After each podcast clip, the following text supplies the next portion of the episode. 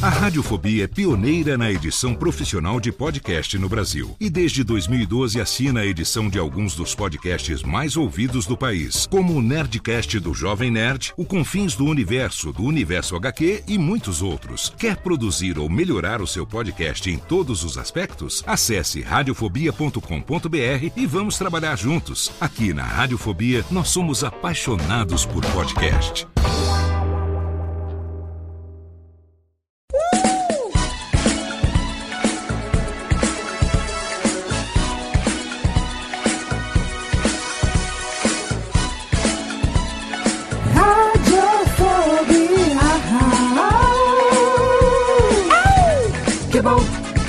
Já vai começar. Radiofobia já está no ar. Que bom, já vai começar. Radiofobia já está no ar. Que bom, já vai começar. Radiofobia já está no ar. Que bom, já vai começar. Radiofobia já está no ar.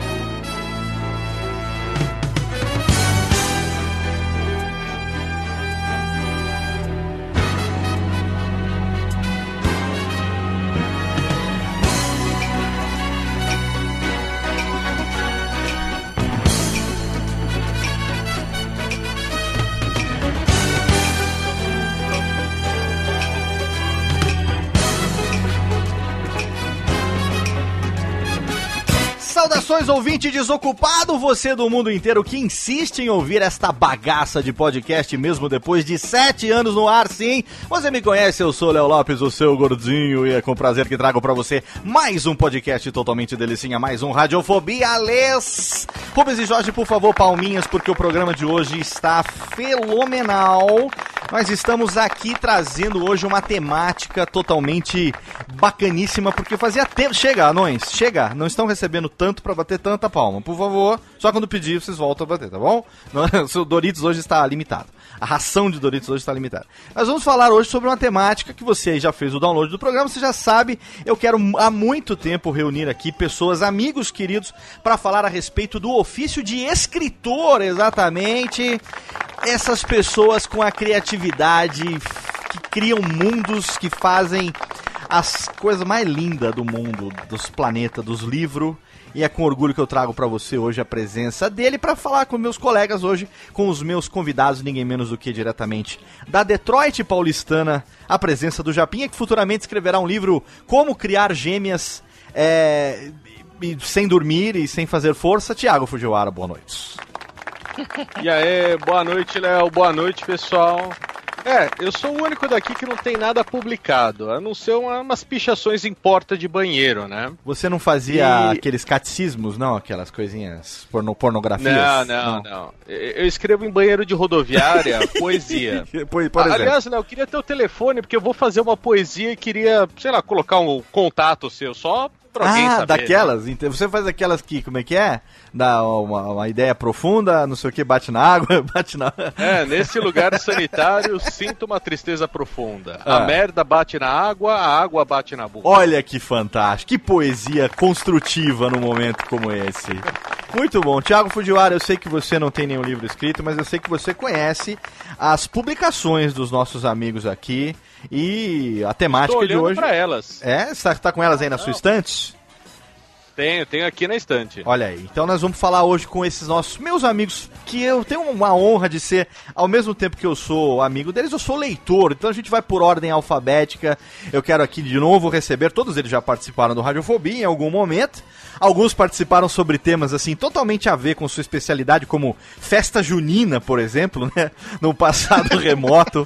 Alguém tem uma experiência muito, muito bacana que vai falar com a gente daqui a pouco. Mas ele já esteve aqui falando sobre games, ele já esteve aqui com seus amigos do MRG. Você sabe de quem eu tô falando? Ele é ilustrador, ele é escritor, ele é o deus forte de Kurgala, ele é o criador do príncipe. Como, como diremos assim? Ele é o criador do príncipe negro espadachim cabaço mais foda da literatura fantástica nacional. Olha só, hein? Que... Deus! Afonso Solano está aqui, o deus forte de Kurgala. Bem-vindo novamente. Caramba, que prazer! Gravar o, o Radiofobia é sempre uma experiência é, que a gente. é difícil, porque a, a, as coisas acontecem mesmo, né? Nos Sim. outros podcasts a gente grava no silêncio. Exato, exatamente. E aí depois a mágica acontece, o pós faz a mágica. Aqui é, é tudo ao vivo, Exato. tem eco, tem som, tem, tem palmas de anão, Tem tudo, tem falta Tem. de áudio, tem tudo aqui.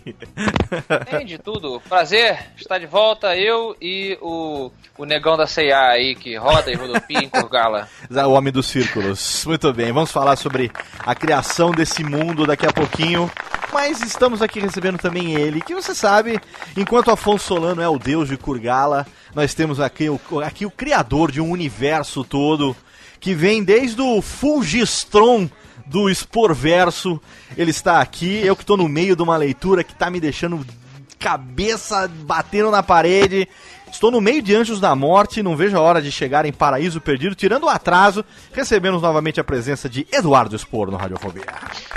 Léo, muito obrigado pelo teu convite, cara. Tô muito feliz de estar aí, falando aí sem, sem hipocrisia nenhuma, assim, cara, muito feliz de estar conversando com vocês e falando sobre um assunto que, cara, todo mundo gosta, assim, né? A maioria das pessoas, todos nós, creio, gostamos que é literatura. Acho que vai ser um papo muito maneiro. Se eu bebesse, até abriria aqui uma cerveja, mas eu vou deixar meu copo d'água aqui. Deixa que eu abro aqui E pra. A Técnica, vamos- a Técnica abre uma aqui, ó. Eu sei, eu sei. Ó, Bebam por nós. pra você aqui. É, quem quiser tem aqui também, ó. As pedrinhas. O skin aqui. hein? Fazendo a propaganda aí, ô Léo, de qual, qual marca? Não, não, propaganda não tem não. Aqui a gente, a gente bebe bebe de graça mesmo. Não tem. Acho que genérico. É, genérico, ó. Faz tintim ainda aqui pra poder brindar. Cuidado, não pega, não pega o velho 8 não, porque morreu, meu irmão. É. E a gente tem também de- diretamente de Los Angeles a presença de um cara que já esteve aqui falando sobre festa junina. Aí depois eu quis é, reparar o erro, chamei ele pra falar sobre o livro. Na época eu não tinha lido ainda o livro. E hoje eu posso dizer. Eu posso dizer, claro, a gente estava fazendo a propaganda, né, na época da campanha do Uhum. lançamento de Filhos do Fim do Mundo. E eu hoje digo com toda certeza e sem nenhuma pieguice, sem nenhuma puxação de saco, um dos livros que mais me emocionou. Olha só, é um dos poucos livros que me fez chorar e rir em, assim, sequência de quatro parágrafos, assim. É uma. Você vai rir e se emocionar. Você vai rir e se emocionar, exato. Todas as obras de Barreto. Exatamente, quando acabou o livro, eu acabei com lágrimas masculinas nos olhos. Está aqui novamente o Fábio Barreto, diretamente de Hollywood, Califórnia. Obrigado pelo convite, Léo. Ah, e as festas juninas nem foi tão. Foi legal. Não, foi legal, foi quem, legal. Quem nunca passou por isso na vida? Quer saber? Foi Eu sinto falta dessas presepadas brasileiras aqui em Los Angeles. Não tem, legal. cara. Ninguém faz. As presepadas americanas são muito presepadas. Não são divertidas. Mas, enfim, eh, eu acho que eu replico as palavras do, do Dudu. É realmente um prazer participar de novo. É um podcast que eu, que eu admiro muito. Você é um cara que, que sempre tá aqui no coração e, e ter sido chamado ao, ao lado né, do Dudu e do Afonso, pra mim, assim, opa, lembrar de mim, vamos lá. Vamos falar sobre É, São literatura. dois caras que eu admiro muito também, então eu acredito que o papo vai ser mu- muito bacana e, e acho que dá pra gente aprender, ensinar e descobrir coisas novas aqui hoje durante o Radiofobia. Eu espero. A minha intenção ao terminar esse programa aqui é entregar o original do meu livro nas mãos de alguém. Bom, nesse caso é o Afonso. Vamos lá então, Térica, vinhetinha, vinhetinha. É, o Afonso já estou namorando. Vinhetinha e vamos entrar logo no tema de hoje que tá fenomenal.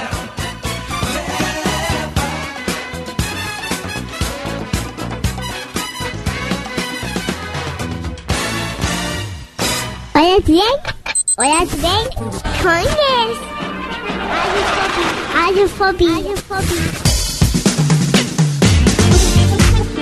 E vamos para uma rápida sessão de recados nesse início de Radiofobia, porque o programa de hoje ficou fenomenal. O papo tava tão fluido, tão natural, tão gostoso, que eu não tive coragem de parar de interromper para colocar a sessão de recado no meio do programa. Então vou aproveitar esse início de programa aqui para dar os recadinhos e começar dizendo para você aí que quer fazer o seu podcast ou você que já tem o seu podcast, mas está tendo problemas de hospedagem, está tendo problema de armazenamento, você que ouve aí reclamações dos seus ouvintes porque a velocidade de download é muito lenta, demora muito para baixar os programas, você que sente uma dificuldade na publicação, na atualização do seu podcast no feed, eu quero recomendar para você que faça um upgrade no seu serviço de hospedagem e para isso você pode utilizar os serviços que nós utilizamos aqui no Radiofobia, que além de tudo são também nossos parceiros. Para começar o nosso blog,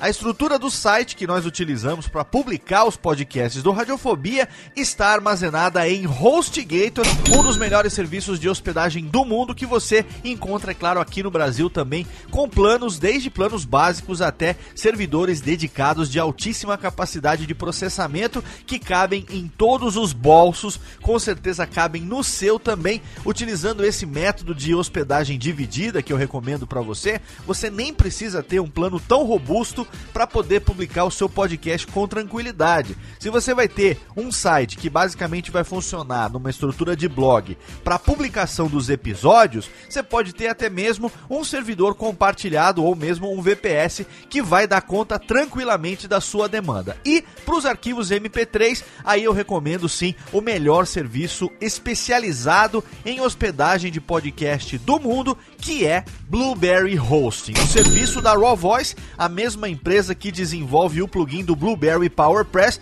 você sabe, é o melhor plugin para podcasts disponível para você que tem o seu blog na plataforma WordPress. Através dele você consegue fazer tudo, gerenciar os seus feeds, o canal no iTunes, a capa, a arte, tudo, tudo, tudo você consegue gerenciar através do Blueberry PowerPress. Eu tenho certeza que você já utiliza e se você utilizar também Blueberry Hosting, você vai ter aí, olha só que facilidade, com apenas três cliques você consegue fazer o upload e a publicação do seu podcast. Você vai publicar pela própria estrutura, pelo próprio site, na hora de postar, pelo próprio blog ali, na hora de fazer o post, você clica em adicionar mídia, você clica em fazer o upload, no momento que fizer o upload, você clica em select e aí está selecionado o episódio. É só você mandar publicar. Em três cliques apenas você tem o seu podcast publicado com o Blueberry PowerPress e hospedando o seu arquivo no Blueberry Hosting. O Blueberry Hosting tem planos que com certeza cabem no seu bolso, uma, um sistema muito legal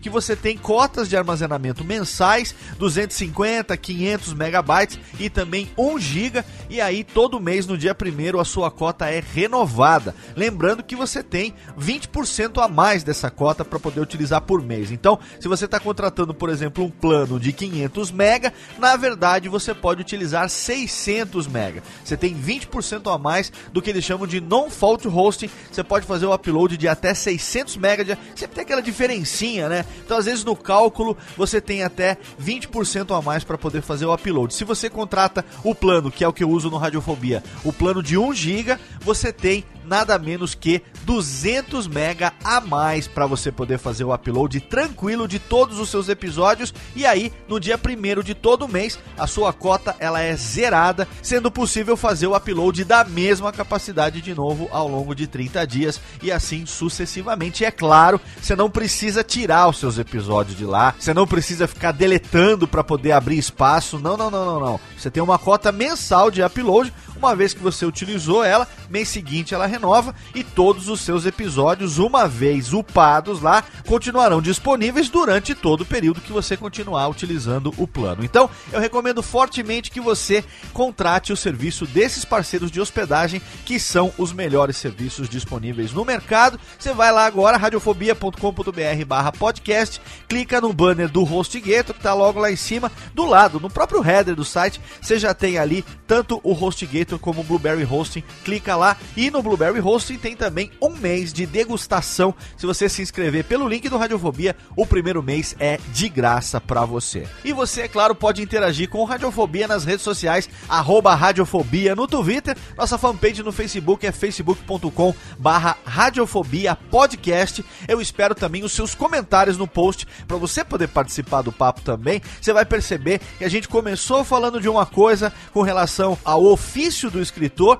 e de repente no meio do programa, naturalmente o papo foi se desviando para um assunto muito legal. A gente acabou descobrindo muito mais sobre o coração que bate por trás ali das palavras e das letras que o escritor imprime nas suas obras do que do próprio ofício e da estrutura, como é que se publica um livro, né? Eu não vou dar spoiler, na verdade. Então aumenta o som e vamos começar que o programa tá muito legal. Radiofobia. Radiofobia. Radiofobia. Radiofobia. Radiofobia.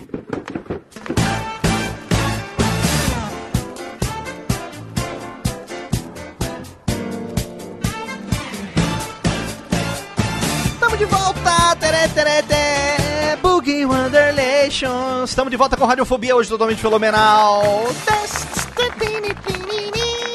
Boogie Wonderland! Tô muito triste porque Maurice White morreu. Ah, tô triste, mas fica aí a história de Earth, Wind and Fire para sempre tocando aqui nas melódias do Radiofóbias. Nossa homenagem a Maurice White mais uma vez, Técnica. Por favor, sobe a palminha. O meu um e um Uma dos das bandas com um dos melhores permanentes da história da música. é, exatamente. Ó, Uma das bandas que consegue ter um careca cabeludo. Isso é muito, muito raro hoje em dia na É música raro, mundial. é. Ter um cara que é um careca cabeludo, que é o irmão do Maurice White. Acho que, O- acho que todos nós temos, né? To- olha aí, ó. Olha aí, ó. ó. Estamos Eu não, aqui, a tensão técnica está afiadíssima e temos Eduardo Expor na sua melhor fase hoje aqui no programa. Então, eu quero o dedinho aqui, Autor ó. internacional diz que é raspado. Eu quero o É, dedinho diz que- aqui, ó. Aqui já na, na, na mão. Viu? E na pior das hipóteses, Dudu, tem até aqui, cadê o TNK? Diz que tá preparada já? Na pior das hipóteses, tem uma aqui, ó.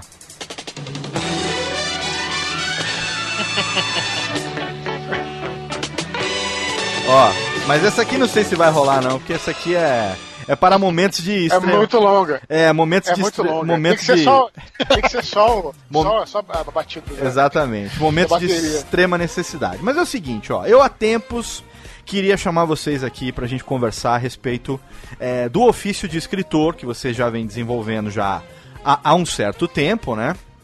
É, eu sempre que, que queria chamar vocês, é, calhava de vocês estarem participando recentemente sobre esse tema em algum outro podcast. O Dudu, invariavelmente, já tá aí desde a Batalha do Apocalipse já há, há bons anos, né? Pelo menos o que? Tem uns 10 anos já da Batalha, Dudu? 12?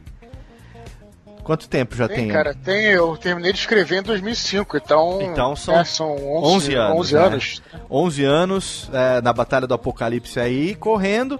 Depois a gente teve. Quem veio depois? Acho que veio Filhos do Fim do Mundo. E depois veio o Espadachim de Carvão, não foi? É, o Solano, a Sim, gente sim. saiu sobre o que, Solano? 3, 4 meses de diferença, não foi? Foi próximo, Acho que né? sim. Eu sou o mais novo da festa. É, eu fui lançado em. Eu fui lançado em janeiro de 2013. Aham. E eu, você saiu ainda no primeiro semestre, não foi isso? Eu acho que foi próximo, cara. Bom, estamos aí, é. Bom, enfim, chegou- mas o que, então, aí sempre que eu ia chamar alguém, né, vocês preferencialmente chamar os amigos e eu sou feliz por ter amigos que são escritores dos quais eu sou fã e, e- e leio as suas obras, né? Isso é muito legal, acho que é uma coisa assim bem foda. É, você lê uma coisa que um amigo seu escreveu e, e, e ver como é que a mente do cara funciona e se apaixonar pelo universo criado, né? Acho uma coisa assim apaixonante. Eu que sou é, é, fã de leitura viciado desde moleque. Hoje em dia, meu melhor amigo se chama Kindle Paperwhite, meu fofinho, meu lindão, que não, inseparável de todos os momentos, anda comigo aonde eu vou, pra cima e pra baixo. É, e aí eu queria gravar com vocês e invariavelmente aparecia a participação de vocês em algum programa, em algum podcast e tal. Então aí agora a gente finalmente, nesse começo de ano, não teve nenhuma ainda que eu tenha visto, né, que, que fosse falar, ah, tá chamando já, nem o fulano chamou, já tá chamando também. Então eu falei, não, eu vou, vou reunir aqui no momento aqui agradável pra gente falar sobre isso. E eu queria saber de vocês, pra gente começar esse papo, antes de entrar propriamente dito é, é, no ofício hoje de vocês é, como escritores, obviamente que paralelamente vocês têm também as suas profissões originais, se eu não me engano, Dudu e Barreto são jornalistas, né? E, o- e o Afonso é ilustrador, não é isso? Ou tô errado? Isso. Então tem as suas profissões É, originais, é, né? Dudu chegou a trabalhar Eu- em redação, caramba, né, Dudu? Ah, o primeiro, bom, eu trabalhei primeiro como publicitário, Publicitário. na verdade, porque eu fiz é, o primeiro, primeiro, primeiro, primeiro curso da faculdade, fiz duas faculdades, né? Só não fiz a terceira porque faltou tijolo, né? Senão eu teria feito. Mas é. Mas enfim, é, e aí eu fiz o primeiro, a primeira, a primeira cadeira da faculdade, o primeiro curso da faculdade foi publicidade e na PUC você fazia mais um ano e se formava em jornalismo. Então eu trabalhava com publicidade, é, gostava daquilo, mas eu achava que eu estava escrevendo pouco. Eu, eu sempre gostei é, de escrever mais e gostava muito de história, né, de, de política e tal. Aham. E eu achava que a publicidade estava me deixando um pouco um pouco alienado e aí é, eu vou falar também mais uma coisa que não é assim com todo respeito a todos os publicitários não é mas no meu caso é, eu me envolvi com a publicidade e vi nela é, uma certo uma certa falta de escrúpulos que não é com todo publicitário Aham. mas onde eu trabalhava é, não tinha muito escrúpulo é, né, você vende qualquer coisa que te derem né e sem acreditar naquilo Entendi. e aí eu, eu já. E aí nessa época eu já estava escrevendo, fazendo freela para um jornal, para uma revista online. Tava gostando muito, cara. Muito, muito, muito. E aí finalmente fui pro lado do jornalismo, consegui um estágio nessa revista, que aliás era uma revista que fazia parte do KD, lembra do sistema de busca Nossa, KD? com certeza. Aham. Era, era, era uma revista chamada Aqui. E aí eu. Os nomes eram muito mais legais, hein? Vamos lá. Era muito Ah, legal. é, muito Da internet. Não, e, era, Cadê? e, e o Dudu trabalhava, era, era a pergunta e a resposta, né? Cadê? Aqui, né? Tava, tava ligado as duas Achou. coisas. É, E aí eles tinham outros, acho que É, era, achou. exato. Só faltava o ator. Não, então foi isso, resumindo, não vou me estendendo muito. Mas Aham. aí eu fui pro lado do, do jornalismo, acabei gostando, conheci pessoas legais e tal, e acabei ficando mais pra essa área jornalística, mas trabalhei com as duas coisas, tanto como publicitário quanto como, como, como, jornalista. Como jornalista. Barretão já tá há quanto tempo nos Estados Unidos? Cara, eu tô aqui, acabou de fazer oito anos. Certo. Greatest country in the world. Ah, great success! High five! Ah, e eu já tinha trabalhado ah, todo esse tempo como, como jornalista e assessor de imprensa também, então comecei a carreira no Estadão, depois eu fui assessor do, do Cartoon Network, da CNN, da Fox, por um tempinho da Warner, então eu tava sempre aí no, no entretenimento. E aí vim pra cá ser correspondente internacional. Infelizmente, essa é uma profissão que quase não existe mais. Né, pois porque ninguém quer pagar é. Sim, pelo trabalho de alguém. Entrevistar a pessoa aqui é mais fácil ir na internet, claro. pegar um monte de entrevistas que já saíram, que estão lá de graça. Você junta, né? Faz aquele mashup, Sim. junta uma série de entrevistas e publica. Né? Então é uma profissão que meio que morreu. Né? Quase ninguém aposta mais no, no correspondente. Então foi uma coisa. O jornalismo, infelizmente, está no meu, tá no meu passado. Ah, é uma coisa que eu adoro, que eu amo fazer, mas não tem mais para quem fazer. E Porque aí mais você- ninguém quer pagar pro trabalho, que é meio triste, né? Pois é, eu lembro que. Eu lembro desse momento da transição, a gente já era amigo quando isso aconteceu, né? Aham. É, eu lembro da, da dificuldade é, que você estava passando exatamente por esse por essa falta de interesse da- dos meios de comunicação, exatamente por aquilo que você foi aí para desempenhar, né? E aí foi nesse momento que Não, o mercado também mudou, né, Léo? Então, o mercado mudou e aí, pô, você tá construindo uma vida e de repente vem aquele fui, fui, e agora, né? E aí eu lembro que nesse momento você já escrevia sobre cinema e aí o cinema acabou surgindo também como uma oportunidade profissional pra você aí, né? Porque você tá aí no, no berço do, do, do- do cinema, né? Foi, porque aí eu comecei a trabalhar com roteiros, e tanto que assim, a maior parte do meu trabalho ninguém vê, porque é trabalho de revisão de roteiro, é trabalho Aham. de arrumar roteiro dos outros, Sim. que é o chamado script doctoring, né? Que você pega um- uma história e, e arruma. Então é muito mais, eu faço muito mais coisa nesse sentido, e Aham. tradução também. Tradução do que escrever. É, eu, não, eu traduzo mais do que eu escrevo. Aham. O ano passado, por exemplo, eu traduzi quatro romances. Olha aí, olha aí. Olha aí. É, então, é, e é o tempo que eu levaria para escrever mais ou menos uns, uns quatro, uns quatro, uns dois ou três romances menores. Aham. Mas a tradução acabou ocupando mais o tempo por causa da, do, do que dá dinheiro, né? Virou, virou a profissão nova. Então a tradução acabou virando o meu, meu ganha-pão, por assim dizer. E o Afonso Solano, diferentemente dos nossos amigos que de uma certa forma eh, já exerciam essa, essa coisa do escriba, é um ilustrador de formação de altíssimo garbo e elegância. Pois é, Léo. Tem que responder assim, né? Quando o radialista pergunta. Exatamente, Léo. Oi, isso mesmo. você perguntou isso, sabe? Que pergunta Porque, relevante. cara, eu, eu, eu realmente gostava muito de desenhar, sempre, sempre quis seguir essa onda. Eu gostava, na verdade, muito de quadrinhos. Eu saí, saí do colégio mirando o mundo dos quadrinhos, que unia a coisa da escrita com a ilustração. Minha mãe já tinha me emprestado, me, me dado, na verdade, uma maquininha de escrever bem velhinha dela, então eu, desenhava e eu escrevia os roteirinhos dos quadrinhos e escrevia os roteirinhos das histórias de, de comandos em ação que eu brincava com os meus irmãos. Sempre curti essas duas é, direções assim de criatividade. Aí saí do colégio querendo trabalhar com quadrinhos e os meus pais muito preocupados, de maneira muito justa, falaram: meu filho, pô, faz uma coisa mais pé no chão, que use um pouco do, do- da arte. Aí eu fui começando a minha longa saga pelas faculdades do Brasil. E aí eu comecei com desenho industrial, aí depois passei por publicidade, senti muito do que o Spor comentou também, um pouco dessa decepção, assim, de putz, estou vendendo qualquer coisa eu preciso vender, né? Aham. Aí depois É. quando você vê Madman, tu vê que isso é pois é, cara, é esse mesmo, É né? muito Madman, cara? Até porque eu, eu, eu só completando, só complementando, pô, eu trabalhava numa agência, na época não existe mais esse tipo de agência.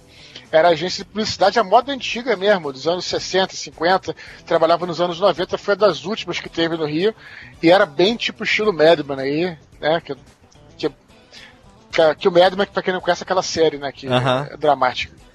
É aquela- aquela dinâmica mesmo de, cara, temos que. Agência que sangue no, sangue no aqui, olho, old school mesmo, né? É, aquela coisa, ó, você não tá vendendo chapéu, isso é até um mote, né, que se usa. Você tá vendendo dignidade, você tá vendendo respeito. Não, mas Sempre- isso é uma coisa legal, cara. Isso é uma É coisa legal. legal. que a publicidade me ensinou. Assim, de você vender, na verdade, é, não vender, né? Você tá oferecendo o benefício, não o produto. Isso é uma coisa legal, isso é um problema. O problema Tem é, uma necessidade. o problema é mentir pra você, né? É. Vender algo. Exato. Então passei por esse, por esse dilema também, fiz jornalismo, ainda aí para também na área do expor mais pro Barreto aí Ah, falando você bem também alto. fez jornalismo, cara. Fiz um, fiz dois semestres de jornalismo. Ah, dois semestres. Eu tenho pessoas. dois semestres, é. Então, eu tenho uma tia que é jornalista também, aí influenciou bastante. Falei, pô, de repente é isso, tal, ali eu vou poder. Falei, cara, não. E aí fui pulando, fiz cinema também, fiz um ano. Caralho, de cara, eu, vou, faculdade eu, vou, eu vou Você escrever uma- terminou uma- alguma, Solano? não. O Solano é que Não nem o blog. cara. O Solano é que nem o blog da Rosana Herman, lá, o querido leitor. É especializado em generalidades. né? É. Generalidade. Não, eu vou escrever uma história baseada no Solano, assim, tipo, o cara tem uma tara, É. a tara do cara é, é, é, é Fazer até o segundo calouro semestre. E, e tomar lá o trote, o trote. Ele vai, passa pelos primeiros, Mas primeiro tem um período filme só pra já. tomar o trote. Até, É o Clube da Luta, né? Não, o Van, Van Wyder, o dono da festa, Ah, é? É, o negócio do cara É. era tomar ovada, ele ia passar Não, pra tomar um- ovada. é um cara que, assim, ele já, já tá velhaco e ele não quer terminar a faculdade porque ele é o cara que organiza as festas, ele é o popular. Não, mas não tô falando, não, não, não, não, tô falando, mas é o, meu- é o meu filme, a minha história é diferente. O cara gosta de tomar os ovo na cabeça e se sujar todo. Esse é o lance do cara. Então ele vai passando de período em período, troca de faculdade pra poder voltar pro primeiro período pra tomar uma. Passar pelo. O fetiche dele já é um pouco, um pouco além. Só que né? no caso do Solano, em vez de raspar o cabelo, o pessoal ia querer raspar o bigode dele, né? É, né, tem que tomar cuidado. É bem isso, cara. Era sempre o, o- era, é o dia da marmota pra mim, né? Tipo, Deus. tá começando de novo, de né? novo. Aí você vê as pessoas entrando nas faculdades é, ao seu redor com os sonhos super frescos e virgens, as novas amizades, as expectativas pro futuro. E eu ali, tipo, caramba, gente, não, não é assim, gente. O mundo lá fora não é legal.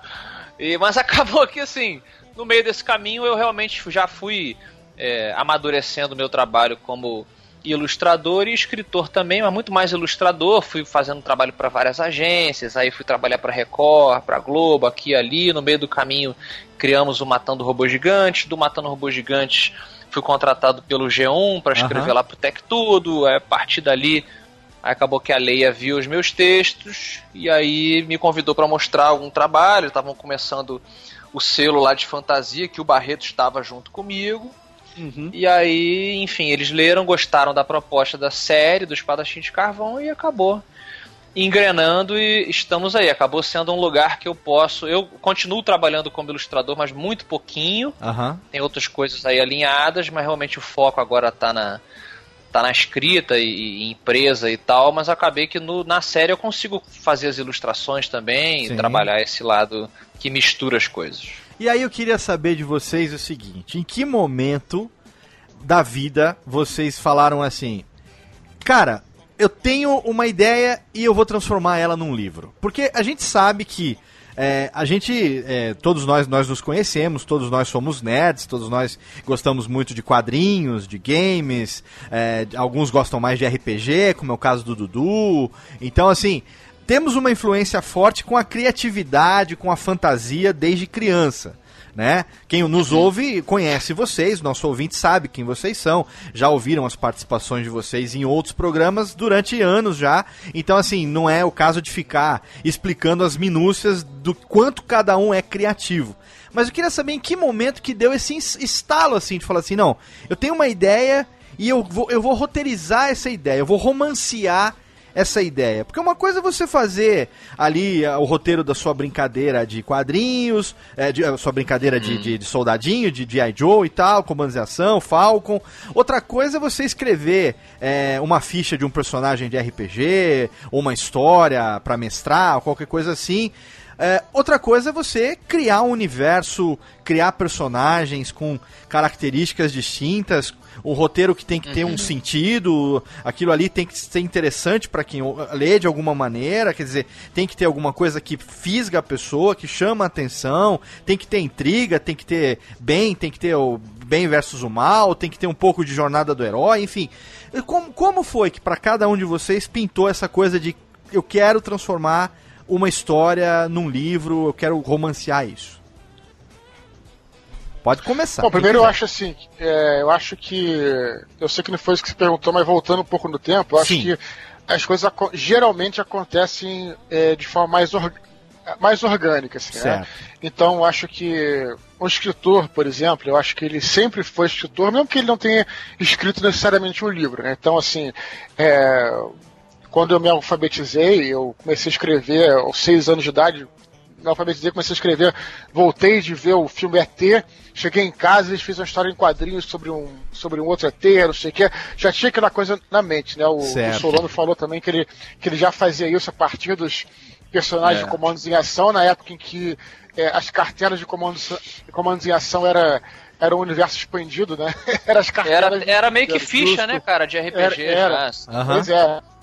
Então, eu acho que geralmente isso sempre é, tá com a pessoa, né? E depois, no meu caso, eu continuei escrevendo, escrevia contos, escrevia novelas, novelas no sentido, não novela da Globo, mas novela, Sim, sim. contos maiores, né? Noveletas, Novela é o novelas. formato, né? Sim, sim.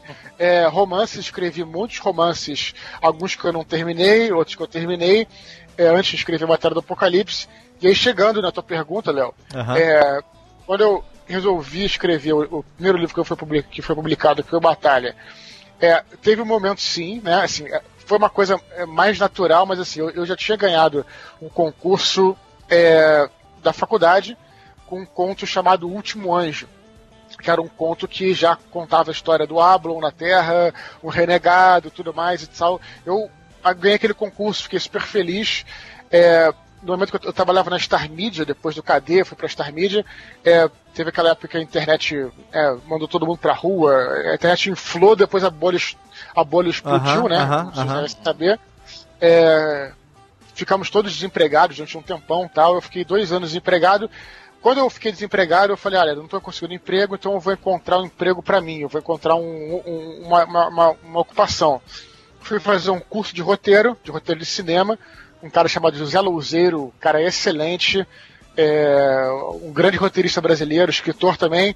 Escrevi Batalha do Apocalipse em modelo de roteiro de cinema e depois, tendo aquele, aquele, aquele roteiro, mesmo aquele guia, é, resolvi transformar aquilo em livro, me concentrei e tal. Então esse foi o momento de eu decidi escrever. Eu tinha um tempo, é claro que eu trabalhava com o Freela, eu não estava totalmente parado, mas tinha mais tempo vago do que o normal. Porque uhum. eu, fazia, eu fazia meu horário, podia ficar em casa, e aí eu falei, ó, vou me disciplinar, né? Eu poderia ter feito mil coisas, não, vou disciplinar, no tempo que eu estou em casa, vou escrever o livro. E foi esse momento que eu decidi, porque eu, eu né, eu, eu não sou muito de ficar no, no ócio, né? Então eu falei, ah, então eu vou inventar, não tenho trabalho, não tenho trabalho no mercado, não tenho. Vou inventar uma ocupação para mim. Aí inventei, comecei a escrever, comecei a trabalhar disciplinado, oito horas por dia, e aí foi que o livro começou a ser é, desenvolvido e finalmente consegui terminar ele dois anos depois. Excelente. Ô, Léo. Diga, Bartão. É curioso falar porque assim, a minha história é bem parecida com a do Dudu porque também foi um momento de transição profissional por aqui, né? Que a gente conversou um pouquinho já a respeito disso. Uhum. E, e, foi um momento no qual eu comecei a trabalhar com cinema e Filhos, na verdade, começou como filme, assim como a Batalha. É, tanto que o curta-metragem que eu fiz foi ele foi feito antes do livro ficar pronto. Né? Eu, eu tive a oportunidade de, de fazer isso para a faculdade. Ele foi, o filme foi eleito como o melhor o melhor do ano no curso uh, na ocasião. Uhum. Uh, foram coisas assim que for, foram, foi super bem visto, mas eu comecei a escrever Filhos do Fim do Mundo como roteiro de cinema. Só que aí uma das minhas professoras de cinema, a Michelle Gendelman, ela disse uma coisa: é, o seu filme é muito caro. E, e, acho que é o caso do, do Batalha também, né? São, é, é super caro fazer, o, fazer a história do Dudu no cinema. E ela falou: por que você não escreve um romance? E aí eu falei: pô, não é é mais Sim. prático, porque o romance nada mais é do que um filme sem orçamento. Claro, com certeza. Você pode fazer qualquer cena, você pode escrever qualquer passagem maluca que ninguém vai falar, não, isso aqui é muito caro, porque no cinema é assim. Não, essa cena é impossível, não dá pra fazer com esse orçamento. Então, em vez de carruagens pegando fogo, você vai ter uma bicicleta escorregando. É isso que dá para fazer. Né? Então, é, é bem Que mudança! Não, é assim, uma vez eu escrevi um roteiro aqui, não ia ter uma, uma, uma cruz pegando fogo na chuva, cara, não, fogo é caro, chuva é caro. Coloca uma, uma, uma cruz chamuscada no chão na lama. Que é mais, é mais prático e mais barato fazer lama do que chuva e fogo. É assim, cara, a maioria das decisões uh, visuais feitas para cá, para filmes independentes, acontece dessa maneira. Qual é o jeito mais barato de se fazer? Não é qual o melhor jeito. E, e num romance, ou num conto que seja, na literatura, você tem a liberdade de criar essa cena da maneira como você quer. Por exemplo, o Afonso criou Kurgala inteira e ele, no momento algum, teve que pensar, pô, é muito caro criar essa ilha. Ah, nem, claro, não, não vai certeza, rolar. Com certeza. Né? Não, não vai ter como fazer isso aqui, vai ser muito difícil. A, a, a maquiagem do Adapak vai ser um inferno. Ele não pensou isso. o Adapak é assim e acabou. Então, é, eu acabei indo para esse lado porque por duas razões. Primeiro, porque eu poderia contar a história uhum. de uma maneira mais efetiva. E, e, segundo, porque é muito mais fácil, embora ainda seja difícil, mas em comparação com o filme, é muito mais fácil você vender um romance, porque você pode autopublicar, inclusive, Sim, claro. uh, do que fazer um filme sozinho. Ninguém consegue fazer um longa-metragem de ficção uh, super caro sozinho. É impossível, né? O cinema nada acontece sozinho. Então foi um, um modo de permitir que essa história uh, fosse, uh, fosse contada uh, e iniciasse essa nova carreira que era uma coisa que eu, que eu precisava e acho que muito da história que o Dudu falou eu, eu, eu, eu vejo paralelos grandes com ela, uhum. que é a questão de, de já fazer isso há muito tempo. E Afonso, eu fazia meio que nem você também. Eu tinha máquina de escrever em casa, só que e, em vez de eu ficar escrevendo comandos em ação, embora eu soubesse de todas as fichas, eu pegava livros de contos de fada na biblioteca da escola, levava para casa e datilografava para tê-las em casa. Olha que legal. Porque a escola deixava ficar, sei lá, três dias em casa o livro e tinha que devolver. Falei, pô, se eu quiser ler daqui dois dias, eu já meio que semi-pirateava os livros. Só que eu fui aprendendo a, a datilografar e, e pegando estrutura de história, porque desde a minha quarta, quinta série, eu fazia isso que você comentou. Eu ia na biblioteca, pegava um livro e fazia uma cópia para mim. É, então, o... assim, começa cedo, né? Os contos que, É, você, acaba- que você tem, Barretão, eu tenho aqui Ah. A Invasora, A Velha Casa da Colina, O Céu de Lily, é, esses contos que, enfim, é, você é, escreveu eles depois do Filhos ou antes do Filhos? Você já estava exercitando Todos- pra fazer Todos o... foram depois. Tudo Todos depois. foram depois. Tudo depois, porque antes acho que foi, foi muito treino. Não certo, de certa maneira, a primeira versão de Filhos, por exemplo, foi, tre foi treino, aí eu peguei e fui pra versão final. Mas é, é uma coisa que o, eu aprendi isso com o Nicholas Sparks. Eu tava entrevistando ele uma vez e ele falou: Ah, eu escrevi o meu primeiro romance só pra provar que eu podia.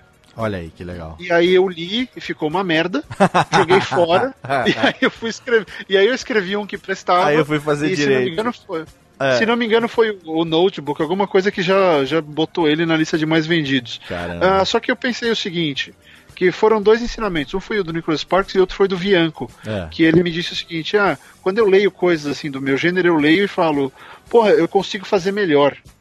Né? Porque tem muita coisa aí que, que não é legal e que acaba indo para ser publi- sendo publicada. Sim. E você Claro. sabe disso, né? Aham. E eu fui nessa, eu juntei as duas coisas. Eu falei, poxa, eu posso fazer alguma coisa mais legal do que a maioria do que eu li e não preciso jogar fora. Eu posso ser o Robert Rodrigues e, ah, pra que, que eu vou fazer o mariachi se ninguém vai ver? Não, vou fazer o filme de uma vez É. e boto no mercado, vamos ver o que acontece. Aham. Né? Então acho que tem que ser um pouco arrojado ah, na coisa, mas assim, ajuda, claro, o fato de eu já ter a bagagem de. Eu já tinha aqui uns 15 anos de jornalismo nas costas, escrevendo quase todo dia, então essa prática ajudou bastante, né? Fenomenal. É, acaba que, acaba que todo mundo tinha. É o contador de histórias, né, cara? Cada um numa, Hã? numa mídia aqui, todas as mídias conversando. No meu caso era, era isso mesmo. Eu queria essa coisa dos quadrinhos muito, então eu datilografava, eu desenhava e eu testava muito com os meus dois irmãos. Eu tenho dois irmãos é, menores do que eu, né? Um, Aham. um é, três anos e o outro quatro é, anos a menos que eu. Mais novos. Então eu, eu criava essas histórias e ou na forma de quadrinhos e aí eu, eu desenhava e, e- e mostrava para eles para eles lerem e tal, me dizer o que, que eles achavam. E no colégio também mostrava para todo mundo. Ou então eu, eu escrevia as os roteiros, digamos, das nossas histórias e a gente ia brincar de comandos em ação, como se fosse filmar, né? Barreto, meio que isso assim. Que legal. E a gente, ah, agora vamos fazer a brincadeira aqui que eu sou o diretor. Então eles meio que, né, mais novos, eles Melhor escola, cara. Que legal. É, e aí era muito legal, porque eu ia vendo a reação, tipo, puta, isso aqui tá arrastado. É, isso só fui entender muito depois, né? Eu, na verdade, brincava, eu escrevia, e, mas eu ia aos pouquinhos, depois, quando você cresce, você começa a perceber que já era um laboratório. Puta, essa história Aham. tá muito lenta, eles estão distraídos, que o meu irmão ficou com fome, ficou com vontade de jogar videogame, levantou e tal. Tipo, cara, perdi. Não perdi prendeu, irmão não prendeu a atenção, né? Não prendeu ele até o Tem- final. né? É, tem que reescrever essa parte. Aí eu ia lá, eu ia lá e me mexia de novo. No dia seguinte, pô, vamos retomar. Aí o negócio tava mais acelerado, eu botei um monstro, apareceu uma hidra, aí acabou, a espada quebrou, e papapá. Então eu fui fazendo esse, esse laboratóriozinho com eles. Quando eu já estava ah, é, saindo do colégio, já tinha o protótipo da série Espadachim de Carvão em Ah, forma de legal. quadrinhos que eu mostrava pra galera no colégio. Ali também foi um. Eu sempre tive essa. A minha avó, vovó Eneida, é, que inclusive patrocinou todas as minhas faculdades de É, computação. no- é nome de vó, é, no- é nome de vó. Nome de Eneida, vó. Eneida, né? Eneida, Olga, nome de Que vó. me alimentou A com minha fome Elsa. Lourdes. Elsa, Lourdes. Irani. Lourdes. A minha chamava Elvira, é vó também, nome de vó. Olha, Vó bruxa, vovó né? Vó sexy, bruxa. É. Vó bruxa. Bruxa e sexy, vovó. Nice, vovó. Ah, mas a vovó que te, que te alimentou com várias faculdades ao longo da, da vida, da juventude, né? Isso, porque ela falava, meu filho, não adianta nada você fazer o seu desenho e a sua história e você, me- e você mostrar pra sua mãe, pro seu pai e pra sua própria vovó. Por acaso você tem uma avó que fala a verdade. Achei uma merda, não gostei. Você tem que aprender a lidar com, a lidar com crítica. Maravilhoso, maravilhoso. Excelente. É, e aí eu, eu com isso na cabeça eu mostrava mesmo pra todo mundo e quando não gostavam eu voltava pra prancheta e, e refazia e a gente acabou, eu acabei transformando esse quadrinho em um projeto pro Omelete em 2001, se me lembro bem, foi 2000 ou 2001, assim que eu saí do colégio. E aí a galera do Omelete adorou, a gente ficou. Eu digo a gente porque fui eu, o Diogo, que hoje está no Matando Robôs Gigantes comigo, na época também estava nesse projeto, essa história em quadrinhos online interativa, era bem RPG, a época do Flash, Aham. a época que, o- que o Yabu, que hoje também é um escritor magnífico, Sim. era um cara que já estava inovando também lá com os Combo Rangers em formato de Flash, aí todo mundo entrou na onda também, então era uma coisa, a nossa história em quadrinhos era, uma, era é, essa coisa, você no meio escolhia pra onde o personagem ia, o que, que ele falava e tal. E ali eu, foi a primeira vez que eu testei com um grande público, porque deu certo na capa do Omelete, só que depois de um ano, é, essa história em quadrinhos teve que parar porque os meus amigos debandaram. Ah, um projeto entendi. que exigia muita gente, cada um tava num, num mindset aí em homenagem ao Barreto International. Diferente, um queria investir na faculdade, outro queria namorar tal, e aí eu fiquei sozinho. Aí nesse momento que eu também foi um- uma, uma quebra que eu falei, cara, eu não posso, ou mais uma vez, depender de outras pessoas pra eu, eu concretizar essa história. Eu Aham. senti ali o gostinho, o negócio tava dando certo e puxaram o plug. Eu falei, cara, eu vou, vou, re- vou retrabalhar esse projeto e, e a forma de eu retrabalhá-lo, eu olhei para o mercado de quadrinhos nacional, falei, cara, vai ser muito complicado, quadrinhos é uma coisa ainda difícil, e eu achei que o livro seria um formato com um controle mais interessante e tal, e comecei a, a estudar de novo, recomecei, porque era uma história em quadrinhos com as influências das coisas que eu gostava, Sim. e claro, eu ainda gosto, mas é- ainda era muito Dungeons and Dragons, Senhor dos Anéis, É Ah, uma isso colagem, era uma colagem como é qualquer obra no início, é uma colagem de várias Exato. coisas. Né? Tem o um, artista começa copiando quem ele gosta. Mas ainda assim, ainda romanceado, é, eu vejo o Espadachim de Carvão como um romance muito gráfico, assim, sabe? É, quando Ah, quando, quando eu tô. A, a- a Aham. primeira, o primeiro capítulo, né? Quando eu comecei a ler aquela batalha, né? Que o Adapak tá acuado lá no celeiro e tal, Uhum. sendo perseguido e tal.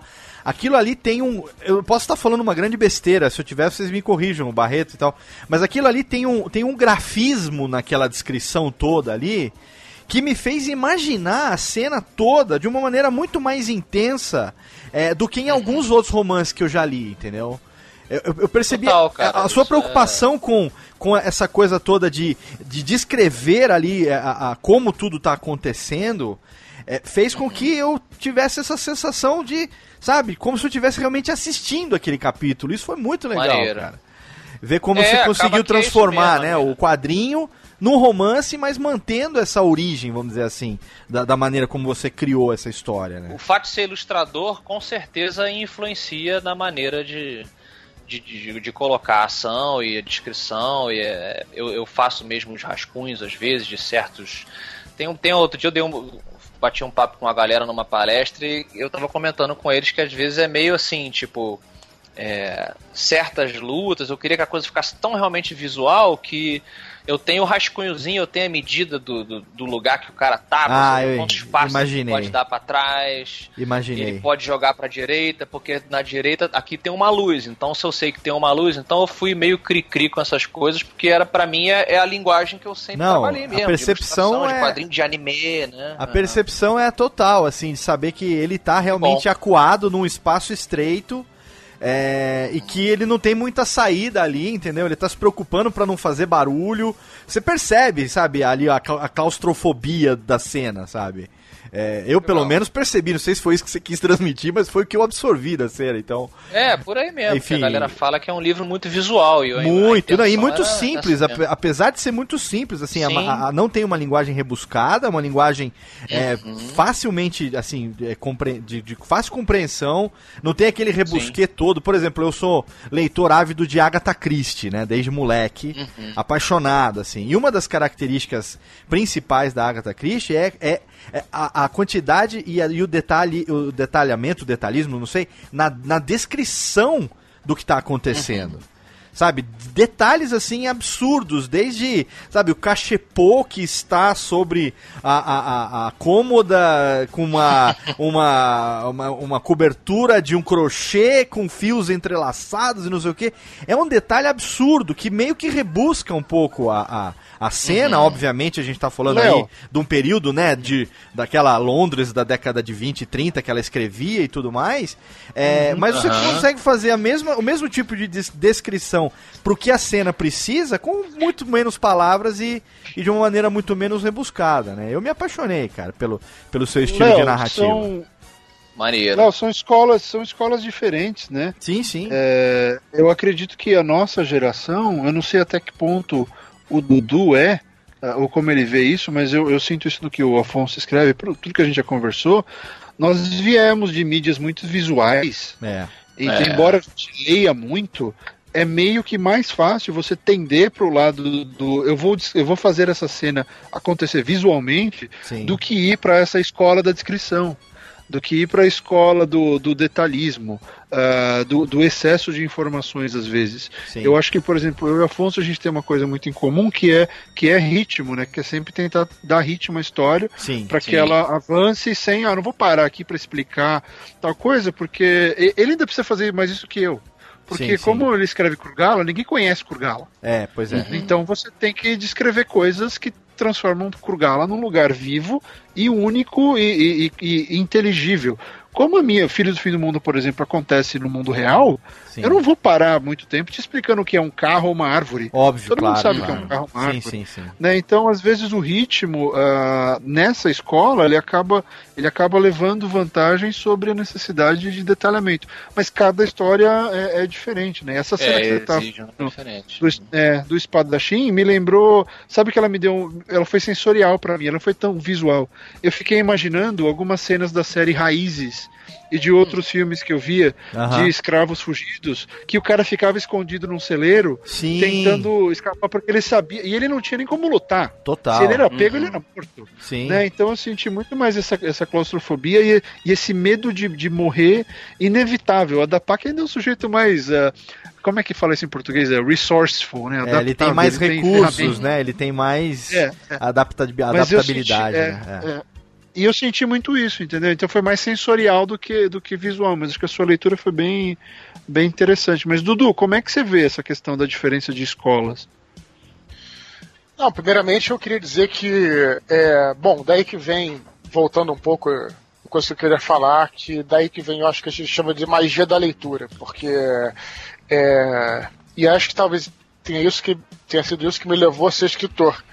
né? Eu acho que a gente, quando criança, você se depara com coisas que você acha absolutamente fantásticas, absolutamente, você fica fascinado, paralisado, né, hipnotizado por aquilo, Sim. e era uma coisa que a, que a leitura, é, para mim, era e ainda é algo absolutamente mágico, né? E acho que é legal falar isso nesse programa que estamos falando sobre leitura também, porque e também puxando sardinha, né, para literatura, que é o Claro. nosso campo, Com certeza. porque eu ficava tentando entender como é que uma pessoa que só tem só tem é, uma máquina de escrever que seja, né, alguma coisa assim, Aham. não tem absolutamente mais nada, você não tem nada visual. Pode ter, ok, mas em, em geral, né? A literatura não tem nada visual, não tem um desenho, é, não tem atores, não tem explosão, não tem efeito especial, Sim, não maquiagem, não tem, nada, figurino, né? absolutamente nada. Aham. Como é que um- uma pessoa daquela consegue te transportar para um universo que muito, que na maioria das vezes é mais emocionante. é, não vou, não estou querendo diminuir é, o cinema, não é isso, mas é, bom, se você pegar um livro e tentar transpor ele para o cinema, geralmente não fica tão bom. Então Aham. assim, como é que você pode pegar um, né, uma, uma história que você tem a capacidade de ser igual ou melhor do que o cinema, do que o teatro. E aí você queria, mais uma vez, queria desmerecer, mas como é que aquilo tão simples pode te transportar, ser uma passagem para esse, pra esse mundo, para esse universo? Isso eu sentia muito. Quando eu come... uma das primeiras literaturas, os primeiros livros adultos que eu li foi o Sherlock Holmes, aí é, o Léo falou de Agatha Christie, né? Aham. E quando eu. Quando eu. Depois, anos depois, eu, não tinha referência nenhuma de Sherlock Holmes. Anos depois, quando eu fui ver algum filme de Sherlock Holmes, o quarto de Sherlock Holmes, era exatamente o que, Que tinha você que imaginava pelo livro, né? É. Mas, mas, mas, mas pera lá, Léo, pera lá. Mas a questão é, o Conan Doyle não é um, um Tolkien. O cara descreve, descreve o quarto do Sherlock Holmes em uma página. Sim, sim. Você conseguir enxergar tudo. Qual é a magia que o cara usa pra te colocar ali Exato, se- exato. automaticamente sem, sem ser também prolixo, entendeu? Sim, sim. Isso pra mim era algo, até hoje é algo fascinante. é, pensando em alguns adjetivos aí mais, mais É um tipo, controle. você Foda pra caralho. Foda pra caralho, foda pra caralho. não, é- é- e, e aí vai muito dessa magia que todos vocês estão falando, que o Barreto falou que ah, preferia, em vez de ser cinema, fazer um, um romance, o, o, o Solano, em vez de fazer um quadrinho, fazer um romance e tal. Quer dizer, os caras conseguiram, né? E, e eu acho isso que é fascinante, é demasiado fascinante. Só completando aquilo que o Barreto falou, eu acho que isso aí, cara, de, de ser visual, não ser visual e tal, eu acho que faz muito, faz parte, né, do nosso, do nossa, do- da nossa, é, da nossa, do- não, não, não a escola, mas eu acho que é, a arte ela sempre reflete o que está no mundo, né? Sim. Às vezes você vai falar, não, mas a arte, a literatura de 100 anos atrás era melhor, tal. É, é, cara, não tem como você fazer essa, fazer essa, essa separação, porque se você for pegar as primeiras histórias, se você for vo- voltar lá, não estou falando de Grécia, não, estou falando de Neandertal. Se for voltar lá na- nas pinturas rupestres, o que você via na parede das cavernas era justamente o que os, os- o que os caras passavam no dia a dia. Iam Sim. caçar lá o búfalo e tal, botava lá. Então não tem como você desprender a tua realidade da tua arte. Claro, com certeza. Entendeu? Então Exato. eu acho que Justo. então, acho que acho que essa essa às vezes tem- uma tentativa de dizer não, mas a literatura de hoje é pior, mas a literatura é, do século passado, do retrasado, era é, é claro, a gente tem que também observar todos os tipos de literatura, mas isso aí não é não desmerece a literatura de forma alguma não. Mas eu, eu vejo isso Concordo. na sua, na, na sua obra, Dudu. É, você conseguiu puxar essas influências, é, sabe, com maestria, porque alguns momentos dos seus livros você precisa fazer uma descrição, é, vamos dizer assim, de um ambiente que não é familiar pro, pro leitor, né? Uma coisa nova, como. é, deixa, eu, deixa eu lembrar aqui de uma, de uma passagem aqui. A descrição, por exemplo, do refúgio do Daniel né? Na, no, no. Filhos do Éden, por exemplo, né? É, com como você descreve a, a, maneira como a, a geladeira cheia de cerveja preta, as armas colocadas na parede. Depois a gente vai saber no outro livro o que, que cada uma dessas armas representou pra ele, por que, ele guardou essas armas e tal, né? É, e, e ma- a maneira como você descreve isso. Outra coisa, por exemplo, a, a descrição dos santuários, por exemplo, né? O, como é um santuário, no momento que é, é, eles chegam lá num santuário, como é que aquilo tá acontecendo. A descrição daquela cena do Abu, por exemplo, muito foda, né? Como é que, como é que o cara tá, aquele demônio e tal. Puta, então a maneira como. E, e- sem gastar 40 páginas pra fazer isso, né? Você usa três, quatro Sim. parágrafos, posiciona o leitor naquele ambiente ali, porque ah, no seu. Na, na, na, no fi- na série Filhos do Éden, principalmente, a- as trocas de ambiente são muito frenéticas. Sim. o, o Anjos da Morte, principalmente, né? Porque os caras já estão viajando pelo. é, no começo, estão viajando sem se preocupar muito com o que está acontecendo. Agora eles estão aqui, daqui a pouco estão em Londres, depois, daqui a pouco já estão lá no Himalaia, não sei o quê. E, e- e, de repente você está se vendo numa série de lugares diferentes. E, e você consegue colocar a gente é, nesses lugares explicando o que está acontecendo ali, visualmente mostrando o que está acontecendo ali. A, a- a explicação é, no, no Anjos da Morte de como eles descobriram a passagem lá no, no, no alto da, da- da- na torre do topo do mundo, a cidade do topo do mundo, lá como eles descobriram a entrada para aquilo ali. Aquilo ali é de uma, de uma sacada fenomenal, aquele negócio. Ô, Léo, Cê- fala, eu fala, Japá. o, o teu embalo e Aproveita. uma pergunta pra eles. Dig.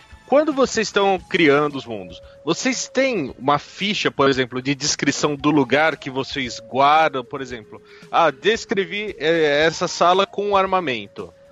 E eu vou usar isso daqui, será daqui a tantas páginas, daqui a tantos livros. Ah, vocês tá. marcam assim, em vez tem uma ficha dos personagens e ficha dos cenários ou de alguns lugares específicos para que vocês possam voltar para esse lugar em uma hora explicar uma nuance que não foi dita ou é tudo de memória de vocês? Cara, vou começar essa, posso? Faz favor, faz favor. Deve. Manda. deve. É, isso me lembrou porque recentemente eu reassisti. Olha a volta que eu vou dar. Faz favor, vamos lá. Fogo contra Fogo. Pô, filmaço. Robert De, Robert, Rimaço, né? Robert De Niro.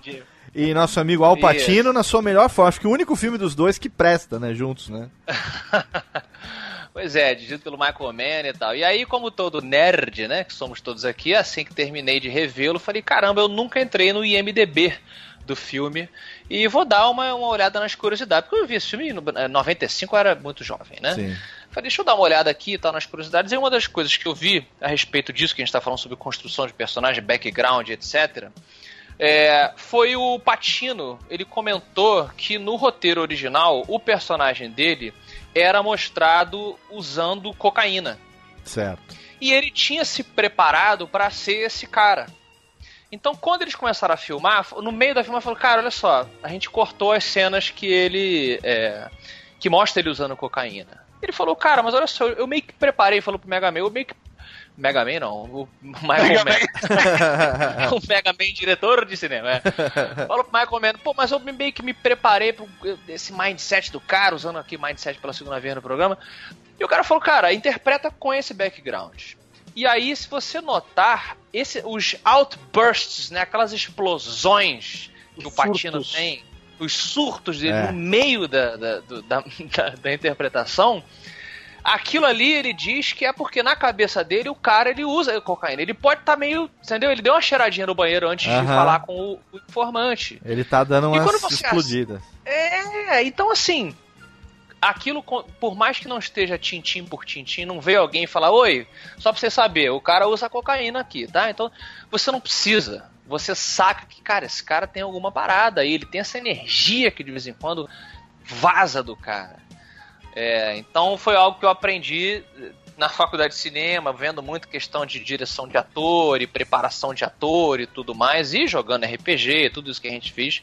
No meu caso, vou passar logo a bola pro, pros meus colegas, mas eu faço sim uma, uma ficha muito emocional da pessoa, um background Legal. não completo, porque eu acho que seria muito louco você ter a história completa da Você pessoa. dá a permissão do personagem continuar se desenvolvendo depois também, né? À medida que você vai escrevendo, ele vai também tendo passados e acontecendo, enfim. é como se ele fosse vivo, né? É, isso tanto aconteceu que eu- no meu segundo livro aconteceu uma parada bacana que eu tenho dito às vezes em palestra, que a- a- o plot original ele envolvia o Puzur, né? Aham. Que é um personagem que é citado no primeiro livro. No segundo livro ele é o protagonista de uma das linhas temporais. Aham. E a ideia era que ele fizesse a jornada dele sozinho. Só que quando chega no primeiro capítulo, eu não vou dizer exatamente o que acontece. No final do primeiro capítulo, ele se vê frente a uma decisão de levar uma pessoa com ele ou não. Certo. Que foi uma situação que aconteceu ali. Conforme a a história se desenvolveu, eu já sabia que ia acontecer mais ou menos aquilo, mas o personagem vai reagindo também. Aham, aham. E quando ele che- chegou ali com aquela pessoa, de acordo com o personagem que eu tinha guardado dele, a reação dele é, era quase que obrigatório ele levar essa pessoa com ele na jornada. Olha aí. Entendeu? Então na- o que aconteceu foi super. Ele meio que agiu sozinho. Aham. Sacou? Eu falei, não, cara, você não tem que levar. O roteiro diz que você tem que levar, você tem que ir sozinho. Mas ele falou, meu irmão, eu tenho que levar, porque tudo que você criou sobre mim sugere que eu tomaria essa decisão de levar essa pessoa Isso é comigo. muito E aí eu legal. achei. Logo, logo ele tem que ser honesto ao quem ele é Sim, e sim. Exato. tomar a decisão. E eu não pude fazer nada, eu simplesmente falei, ué, ele, ele- a- o personagem fica vivo depois que você. É muito legal, é muito esquizofrênico, mas é legal. O né? Dudu citou isso também na- no desenvolvimento do Daniel, né? Ele falou que o Daniel começou a tomar conta da história num determinado momento, né? Ele começou a dizer o que, que ele queria que fosse. Ele, ele começou a dizer qual era o passado dele, o que queria acontecer dali pra frente, como é que ele ia reagir. Não foi, Dudu, que você contou? Eu acho que está bem de acordo com. Esse teu comentário é bem de acordo com a, com a pergunta do Thiago, né? Porque eu não faço. Às vezes faço, às vezes não, uma, uma ficha. Mas no meu caso não é bem uma ficha, eu faço um roteiro da história toda, né? E no caso do Filhos do Éden eu já tinha o roteiro pronto de todos os livros antes, então aí obviamente ficou bem mais fácil de não me perder no caminho. Mas em geral, eu acho que é, bom, pelo menos no meu, na minha experiência, que não, não quer dizer que seja correta nem a única, Claro. é, eu trabalho vivendo aquela, aquela história. Inclusive, quando eu estou trabalhando, estou escrevendo um livro, às vezes eu passo um ano sem, sem viajar, assim, de repente dou um pulinho ali em Teresópolis do fim de semana e volto, mas não nada muito mais extenso do que isso, porque eu realmente estou num período de concentração. E, essa, e quando você está nesse período de concentração, é, uma vez eu vi, o Solano citou aí também um, é, negócio de cinema, no, nos extras da Cidade de Deus, fala sobre preparação de atores, excelente o extra. É, e aí, é, esqueci o nome da, da, preparadora de atores do Cidade de Deus. É uma, uma senhora conhecida, bastante conhecida. Ela fala que uma coisa muito interessante, que você ser ator, isso acho que vale para todo artista, não é você decorar o texto, é você ter a concentração de realmente entrar no personagem. Não como uma coisa esquizofrênica, Aham. mas você tem que ter a concentração de entender o personagem e estar naquele personagem. Perfeito. Isso vale também, no meu caso, para escrever. Então, é, você ter a concentração de você. é, obviamente, não é esquizofrênico de estar naquela história, mas você está você tá, é, você tá ligado com aquela história, você está sintonizado com aquela história. E aí, sendo assim, todo o universo passa a fazer sentido. É uma coisa meio difícil de explicar, você só aprende um pouco na prática, né? Você praticando e fazendo e vivendo aquilo. Então a gente não se perde tanto por causa disso. É claro que temos os recursos, não diria da ficha, mas eu, eu faço mais um, um roteiro, eu, eu, sei onde é que eu quero chegar, eu sei para onde eu vou e, e, tudo mais, entende?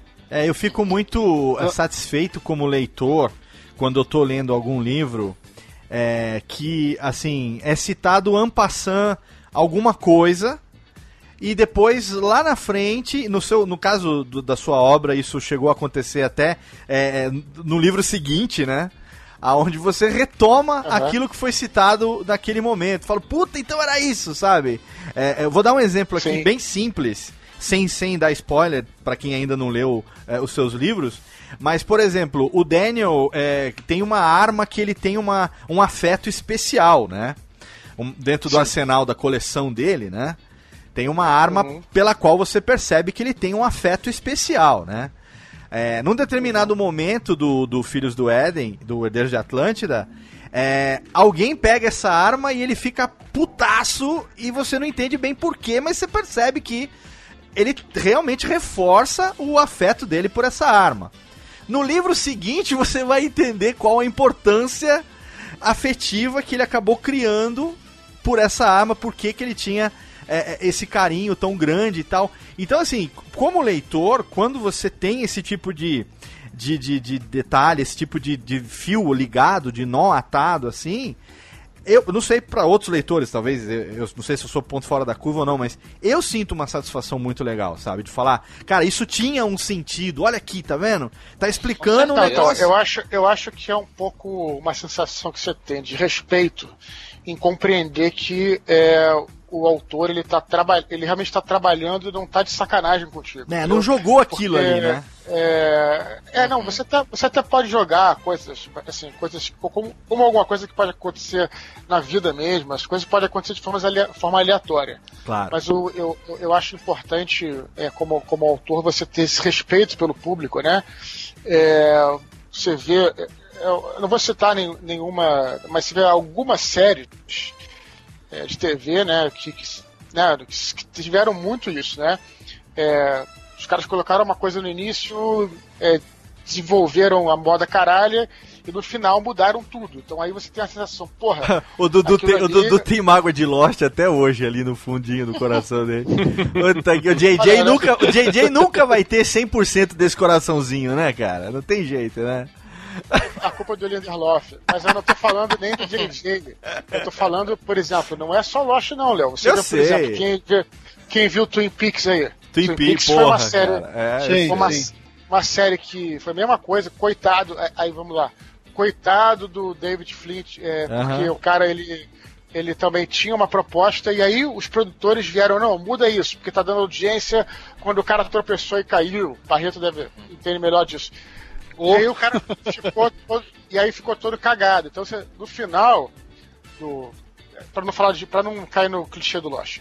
No final do Twin Peaks, você que acompanhou aquela série que foi no início um troço é, estarrecedor de foda, chega no final e fala, cara, que, caralho, o que, que fizeram com essa porra? Pra que fizeram isso?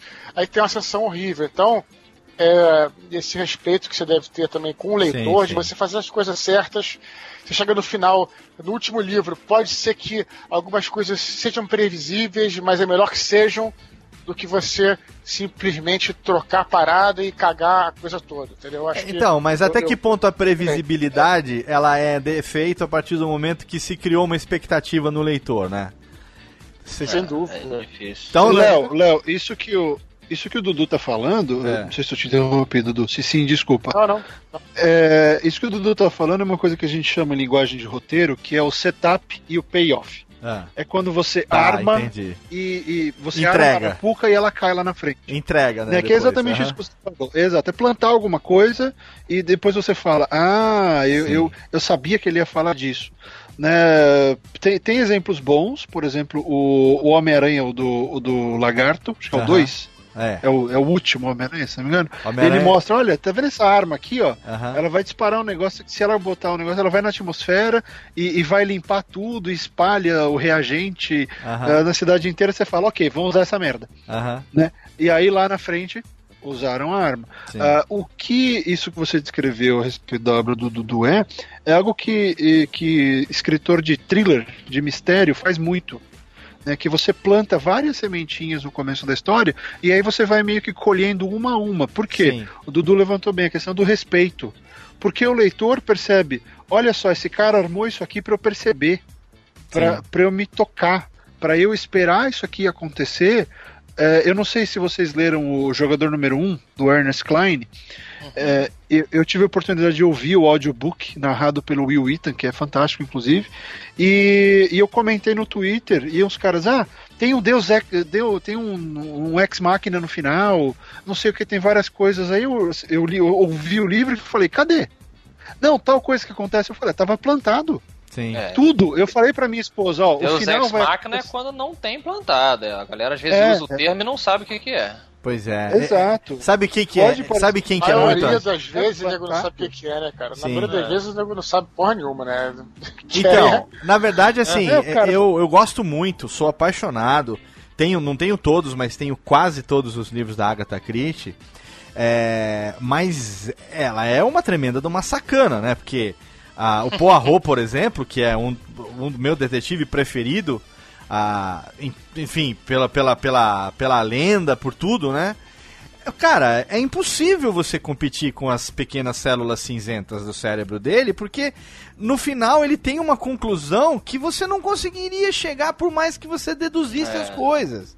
A maneira como a Agatha Christie a maneira como ela também. amarra a- aquilo, ela deixa você, como leitor, um pouco alheio do processo investigativo, porque a- ele utiliza um método que ele mesmo chama de lógica e método, que é diferente, por exemplo, do método dedutivo do Sherlock. Né? O método dedutivo do Sherlock, por eliminação e investigação, ele insere você. Eu tô falando de romance policial e dando dois exemplos é, extremamente opostos de duas figuras que são muito conhecidas, né? Mas enquanto uma te envolve naquilo ali e te permite, vai te dando pistas e vai te dando a oportunidade de participar daquilo, ainda que você seja surpreendido depois, porque você Exa- exato, deixou de exato, pegar uma- um fio, alguma coisa que aconteceu, e às vezes numa releitura, é, tipo o sexto sentido, sabe? Numa, reassistindo, você começa a emendar tudo, falar, caralho, tava na minha frente o tempo Tá todo. ali. Puta que É, pariu. que é É genial. E o Poirot não, cara. O Poirot chega no final, junta todo mundo na sala e fala, foi isso, isso, isso. Mas que, que caralhos que foi isso? Não, porque eu, eu sei que foi isso, porque foi assim, assim, assado. E aí a pessoa se entrega e tudo. Então é um pouco sacana nesse, nesse aspecto. É fascinante, sim. Eu sou apaixonado, sim. Mas eu tenho uma sensação muito mais é, é, gostosa quando, por exemplo, me é oferecido isso que o, que o Barreto explicou, né? Essa coisa do. Como é que é? Do trap e do. É, não, é o setup, Setup e o payoff. e o payoff, exatamente. quando você entrega. Ah, mas você entrega. Quando isso acontece e eu pude participar do processo, eu tenho uma satisfação como leitor muito maior do que a sensação de simplesmente ser informado do que aconteceu no final, entendeu? É, certeza. é, é um, é um É, estilo diferente, é um estilo fascinante, mas, por exemplo, vocês três, nas, nas obras que a gente está citando aqui, no Esporverso, vamos falar dos, dos quatro, eu vou falar de- dos três livros porque o Paraíso Perdido eu não li ainda, mas falando de é, Espadachim de Carvão e falando de Filhos do Fim do Mundo, cara, Filhos do Fim do Mundo é um livro que me con- conseguiu me dar, eu vou te falar sinceramente, dor física na boca do estômago, cara. Sério, Ainda velho? mais você com filho, né, Ex- eu senti dor física, cara. Eu senti um mal-estar físico e eu senti uma emoção genuína quando, em alguns momentos do livro, que eu vou falar, é, é sério, assim, de. de Para, Barreto, para! de rir. Não, Para, eu tô Barreto. falando sério, cara. De rir, de e, e chorar e depois rir, assim, de nervoso do que aconteceu, sabe? Eu achava que o negócio tava acontecendo de uma maneira, de repente ele, ele me entregou o contrário e eu ri de nervoso porque tava doendo a boca do estômago, cara. Então eu não sei, é uma coisa assim, eu posso ser, como eu falei de novo, ponto fora da curva, porque quando eu tô lendo uma coisa que me prendeu, eu me entrego àquela leitura realmente de corpo e alma. Mas é um, é- é um thriller que te prende de uma tal maneira que enquanto você não chega no final, sabe, é, é uma sensação de falta de fôlego. Que é. Eu não Ô, sei Léo. como que você consegue criar um negócio desse. Compartilha comigo aí, porque é, é muito legal você mexer com a pessoa nesse nível, sabe? Porque pra, comigo foi, né? Sei lá.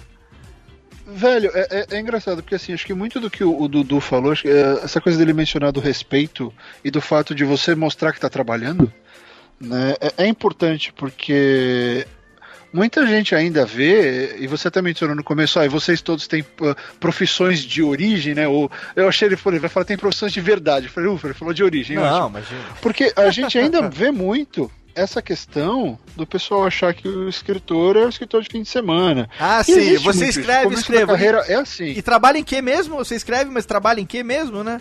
É, é, exatamente. Além de ser professor, o que, que você faz, né? um amigo meu ouviu isso uma vez. É, Então, é, eu vejo assim, o meu processo não durou tanto tempo ah, quanto durou, por exemplo, o, o espadachim, quanto duraram o espadachim e, e o esporverso. Né? Filhos demorou, teve uma curva de criação muito mais rápida, muito mais curta do que o- os livros dos colegas, por uma razão simples. Não é um universo novo. É uma história passada no nosso universo, então ela foi muito mais emotiva, ela nasceu muito mais de uma necessidade emotiva, e depois de um papo que eu tive com o Daisy Washington ah, sobre, sobre o fim, sobre como cada um encara o fim de uma maneira diferente, do que necessariamente de uma, de uma necessidade de eu quero criar um mundo, ou, ou eu vou para o lado de, de uma coisa super, super estruturada. Não, é, é um evento, e esse evento.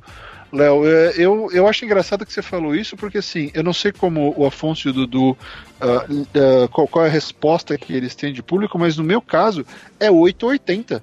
Ah, eu não acho tem que ninguém sim. que fala, ah, achei mais ou menos. Achei meia boca, Cara, é, eu ou, acho sim. pessoa, ou a pessoa entra na, na história e, e fala, putz, entendi o Eita, que Fala, explodiu "Não, esse tudo repórter é um merda. Ele é um babaca, ele não, eu nunca sairia de perto da minha esposa, e, e, e por fato dos personagens não terem nome, é, é uma bobagem e eu não gostei. É assim. Ou Aham. o cara ama, ou, ou não gosta. Então, eu, pelo menos eu criei essas coisas de deixar o cara. De criar uma emoção, seja ela é boa ou não, essa emoção existe. Então, eu acho que não foi nem nesse objetivo, Léo, de, de causar Entendi. essa dor. É, é que na verdade ela meio que existe. Entendi. Eu, é. eu coloquei tudo ali. Ah, são medo. Filhos do Fim do Mundo, na real, é um- uma grande alegoria ao que eu passei nessa transição que você falou, Aham, aham. de ver o jornalismo ir embora. Sim, Porque sim. a minha vida foi embora. Foi a transformação Né, o e o renascimento, né, fazer. cara? É. É, o que eu fui treinado pra fazer acabou. Ah, tudo que eu tenho aqui foi colocado em, em xeque naquele E- momento. Né, a permanência dos Estados Unidos, a criação dos meus filhos num país que não tenha violência e nem essa zica total que rola no Brasil em todos os aspectos, toda essa dor que você comentou, ela, eu, eu sinto ela porque são dores do dia a dia, são coisas que realmente acontecem. Sim. Então é uma coisa meio sensorial, porque assim, coisas que eu comecei a ver, como eu vou trabalhar isso? Que é aquela parada de que todo escritor está trabalhando temas importantes para ele. Aham. Temas que ele precisa compreender, né? Que é uma coisa que eu gosto muito que o Joe Wright, o, o diretor uh, de cinema, ele fez o Solista, o Atonement. Ele fala, ele é disléxico, então ele fala: eu, eu dirijo filmes, eu, eu conto histórias visuais, porque eu sou disléxico, eu não consigo ler essas histórias no livro. que legal. Então ele dirige a história para ele consumir essa história. Uh, então é, todo autor, todo criador de, de conteúdo narrativo, e até certo ponto ele, tra ele trata de temáticas que são importantes para ele. Sim. Né? Ou em algum momento foram importantes para ele, ou algo que ele acha que, que merece atenção. Então eu acabei usando esse livro como um baita de um uh, de, uma, de, uma experiência catártica. Eu imagino, mim. cara. Então, eu, imagino eu te entendo mesmo. de onde veio isso, mas foi engraçado, porque não foi assim. É, lógico, tem algumas cenas que eu falei, aqui eu vou fazer chorar. Sim, sim. Aqui eu vou tentar fazer rir, porque comédia é difícil. Sim, sim. Né? Acertar o timing de comédia. Não, eu, eu, eu, ri, eu ri de nervoso, que, cara. Que teve um momento. É, teve um momento que eu ri de nervoso. Foi aquele sorriso de. É, sabe quando a pessoa escapa do susto e fica rindo de nervoso, assim? Teve, teve, um, teve um momento no meio do livro que eu realmente lembrei exatamente qual foi a história da sobrinha do repórter. É, uhum. Cara, aquilo criou uma tensão, sabe? De, fudeu muito. Ah, não, puta, pera, parou, opa, sabe? Aí ri de nervoso e falei, não, ah, então como é que foi? E outra coisa também, sem, não sei como é que eu posso falar isso sem dar spoiler do livro, mas eu vou tentar. É, eu terminei de ler o livro, assim, chegou um momento que isso que você falou do setup e do. do como é que é? Esqueci de novo, payoff. Eu, eu tava crente que não ia ter payoff nenhum já, sabe? Eu já tava. Eu tava, tava resignado já. Eu, eu, o que, o que a minha expectativa eu sabia que ela não seria cumprir, que ela não seria é, cumprida, porque eu deixei de ter expectativa de, de, um determinado momento para frente. não vou falar do que, uhum. mas eu deixei de uhum. ter expectativa de um determinado momento para frente. Eu te entendo, foi de propósito. E a maneira como a coisa aconteceu. A partir do momento que deu o pega pra capar na casa do governador para frente lá, eu já, eu já assumi. O segundo, né? Não o primeiro. O segundo pega pra capar uhum. na casa do governador, eu já assumi para mim o fudeu de vez e essa porra não tem volta, entendeu? Dali pra frente, do, do corre negada, foi-se na mão, e fogueira, e ancinho, e o caralho. Falei, velho, a partir daí fudeu e não tem mais volta e o negócio agora é sobrevivência. E de repente foi o que foi e eu terminei o livro com lágrimas nos olhos, assim, porque o Afonso citou isso, né? Eu sou pai, eu me coloquei na posição do repórter do livro inteiro. É, e, cara, eu fiquei me imaginando naquele mundo, entendeu? Então, eu me, eu, foi uma experiência mesmo de, de, de, de, de profundidade ali, de, de, sei lá, de você criar uma empatia é, pelo personagem, sabe? Empatia, é, acho que empatia é, é empatia mesmo. mesmo. Você pegar emprestado uma. É, só aproveitando aqui rapidinho o gancho, Barreto, é, é uma, algo que, que eu também aprendi lá na, na faculdade de cinema, assim, vendo os atores explicando e as aulas. É tipo, cara, um dos métodos é você realmente buscar e, e, pegar emprestado uma emoção sua e você depositar no seu personagem. E aí o escritor ele faz a mesma coisa. Acho que pelo menos é uma, é uma técnica que eu curti. Eu acho que, que, que quando é bem feita, você, Sim. caramba, essa, por que, que você está conversando tanto comigo? Com é, certeza esse exato. aspecto, por isso que eu citei aí, putz, você com filho, você tem outra parada. É. Então. É, é com certeza, você que eu que não tenho filho, olhei para a situação, já fiquei aflito. Imagina. Vocês que têm, Pai, é, é, porra, multiplicado por 10. Então é Você aquela sabe... coisa que sempre vai pegar uma pessoa muito mais do que a outra se, quando o, o autor consegue pegar emprestado aquele sentimento, né? Emular Sim. muito bem o sentimento, é bacana. Você sabe como é, é que o Ziraldo, você um sabe ponto, como é que Léo. o Ziraldo, só, só para completar, você sabe como é que o Ziraldo define empatia, Afonso? Hum. Ah, o Ziraldo uma vez explicou que empatia é a capacidade de você outrar. Outrar. Fantástico. e Fantástico. aí, eu, eu entendi empatia nessa explicação dele. Tem uns 10 anos já que eu vi uma entrevista dele. E ele falou: empatia hum. é a capacidade que a gente tem de outrar. De você se colocar aí, no lugar do aí outro. Eu queria sabe? levantar. Legal.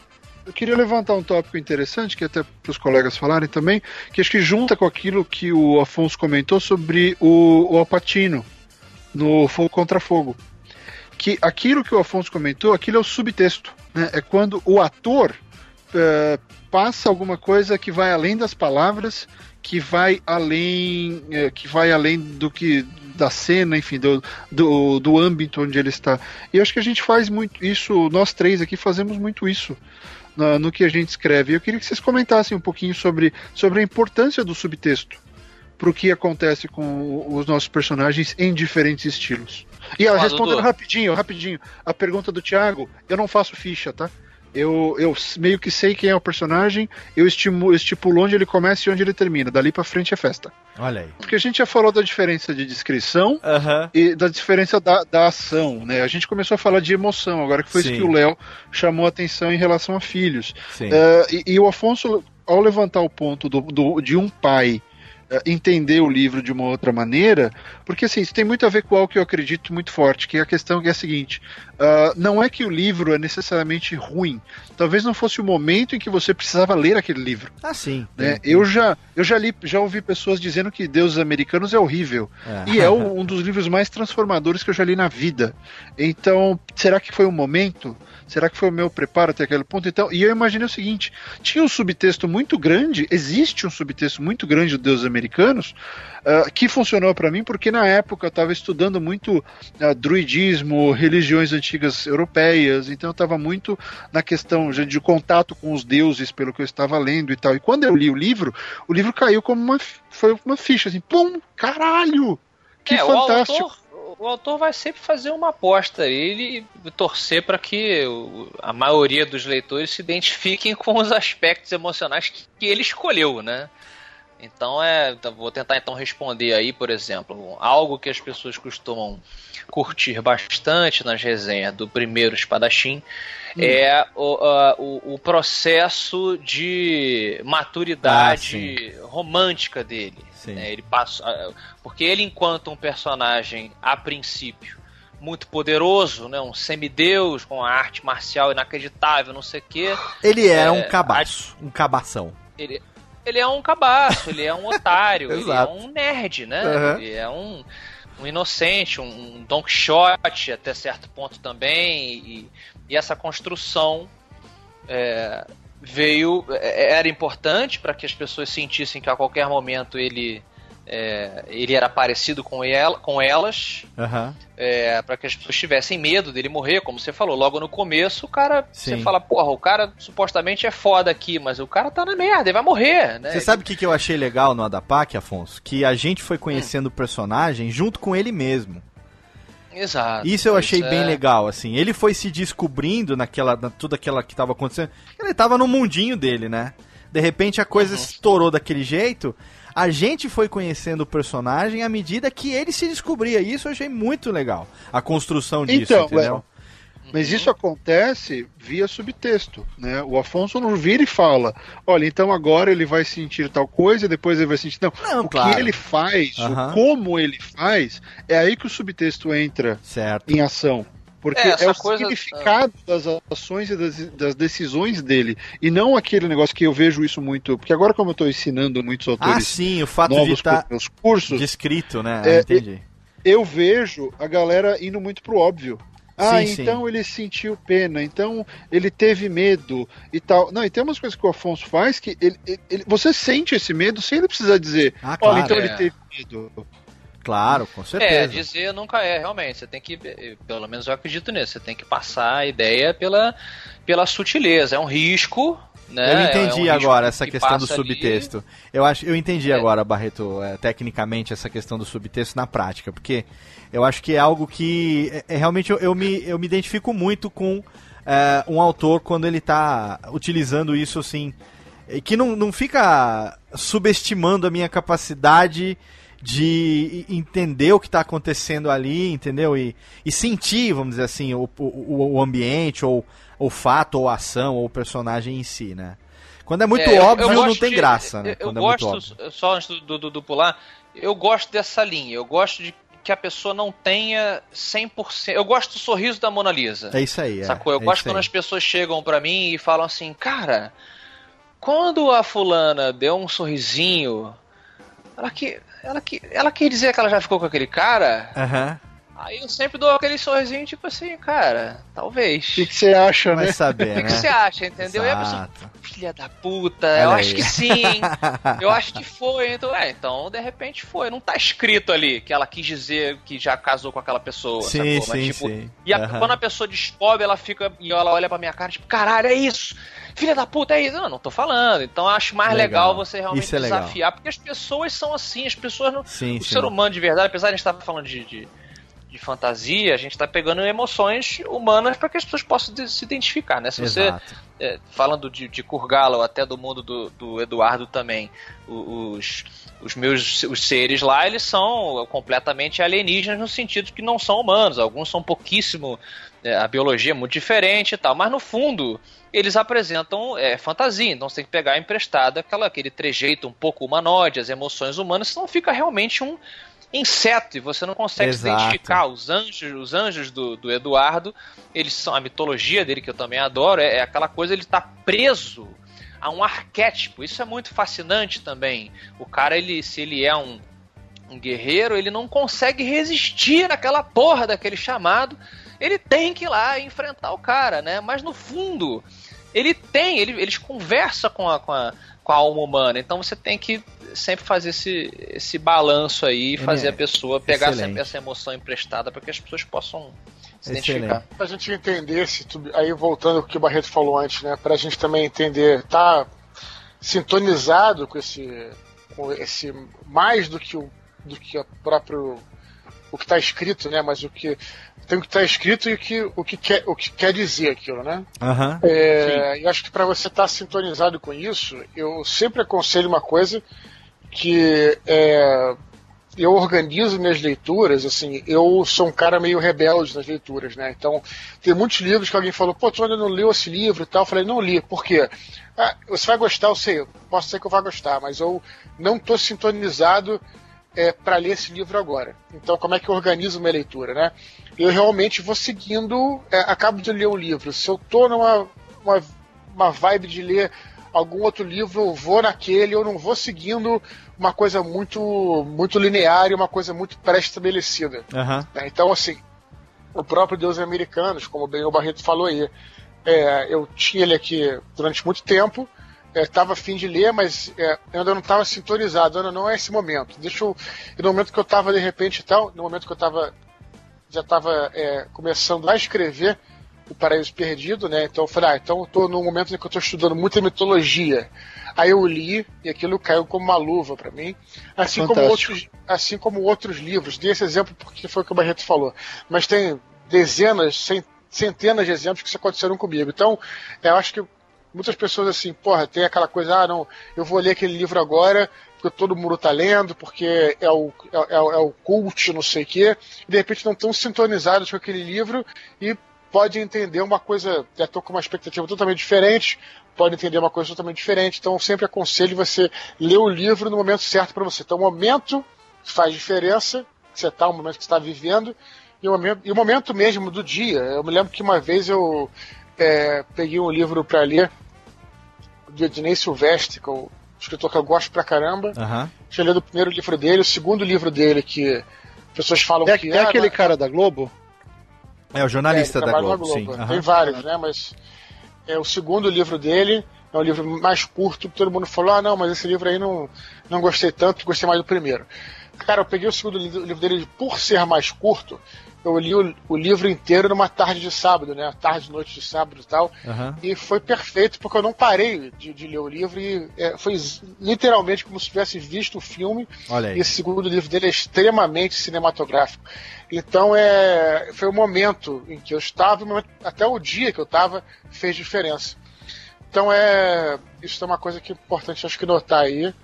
Agora, Eu aconselho outras pessoas fazerem isso, lerem quando estiverem sintonizados com aquela história, né?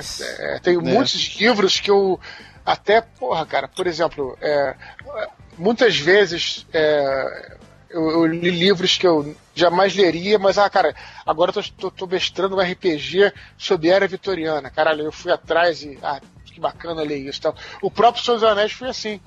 Por várias vezes tentei ler Senhor dos Anéis e tal, e quando eu comecei a mestrar RPG, eu falei, caramba, agora tô no momento de ler li, achei maneiro tudo. Então, aí vai de acordo com o que, né?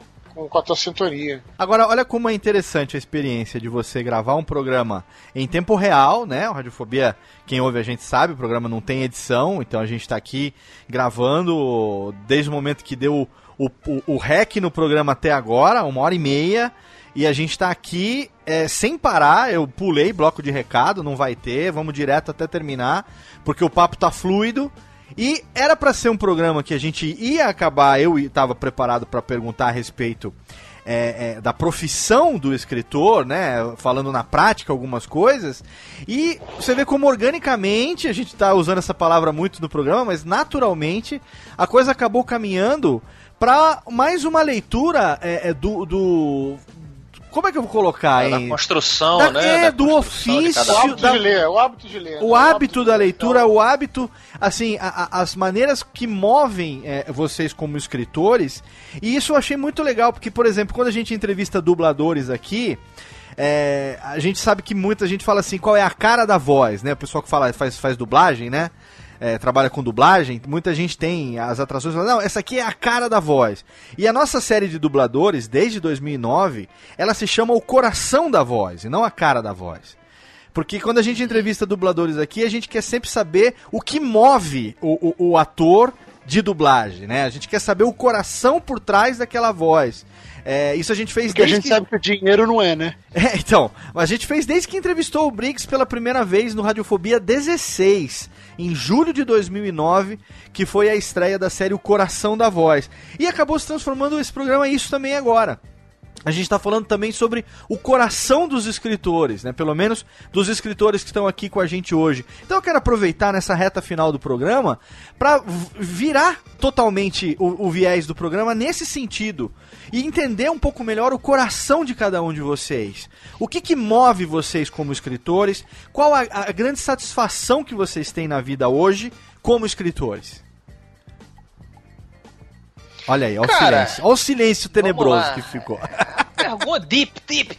It's so deep. O coração, your heart, cadê? Onde é que está? O que que move hoje? O, o- qual, é a Essa eu maior- vou dar uma de Dudu, eu vou ficar esperando. qual a satisfação você como escritor? Você escreve uma obra, você publica uma obra, o que que te dá a, a sensação, aquele, aquele yarigai, sabe? Aquele... Putz, em japonês tem muito essa palavra, né? Yarigai, ikigai, quer dizer, é você ter a, a- a- a- a- a satisfação em realizar aquilo, né? O que que te dá essa satisfação, Afonso Solano? Cara, eu acho o seguinte, vou dar uma generalizada aqui, mas eu sou muito confiante nessa generalização específica. Eu acho que todo artista, e não foi eu que disse isso, eu estou replicando aqui o que dizem, Sim. ele é um, um um- um- uma pessoa em busca de aprovação. Sim, claro. né? Ele, ele gosta que as pessoas digam que o trabalho dele está bem feito. Na verdade, todo ser humano gosta. Sim. Mas o artista, ele é talvez um, um- um pouco mais, né, sedento dessa aprovação e tipo, olha que bonito ficou, vamos colar na parede, vamos botar na geladeira, desculpa, vamos pendurar o seu desenho, é, a, sua, a sua arte na, na geladeira. Isso não é de forma nenhuma ruim, tem gente que vê como uma coisa ruim. Não, eu acho que é legal, é uma pessoa que sabe valorizar é, que acredita que faz uma coisa especificamente bem, alguma coisa que, que dê alegria, que dê prazer às pessoas ao redor. Isso pode ser uma pessoa que conta piada, uma pessoa que conta grandes histórias, um comunicador como o Léo é, pode ser uma pessoa que canta, uma pessoa que desenha e por aí vai.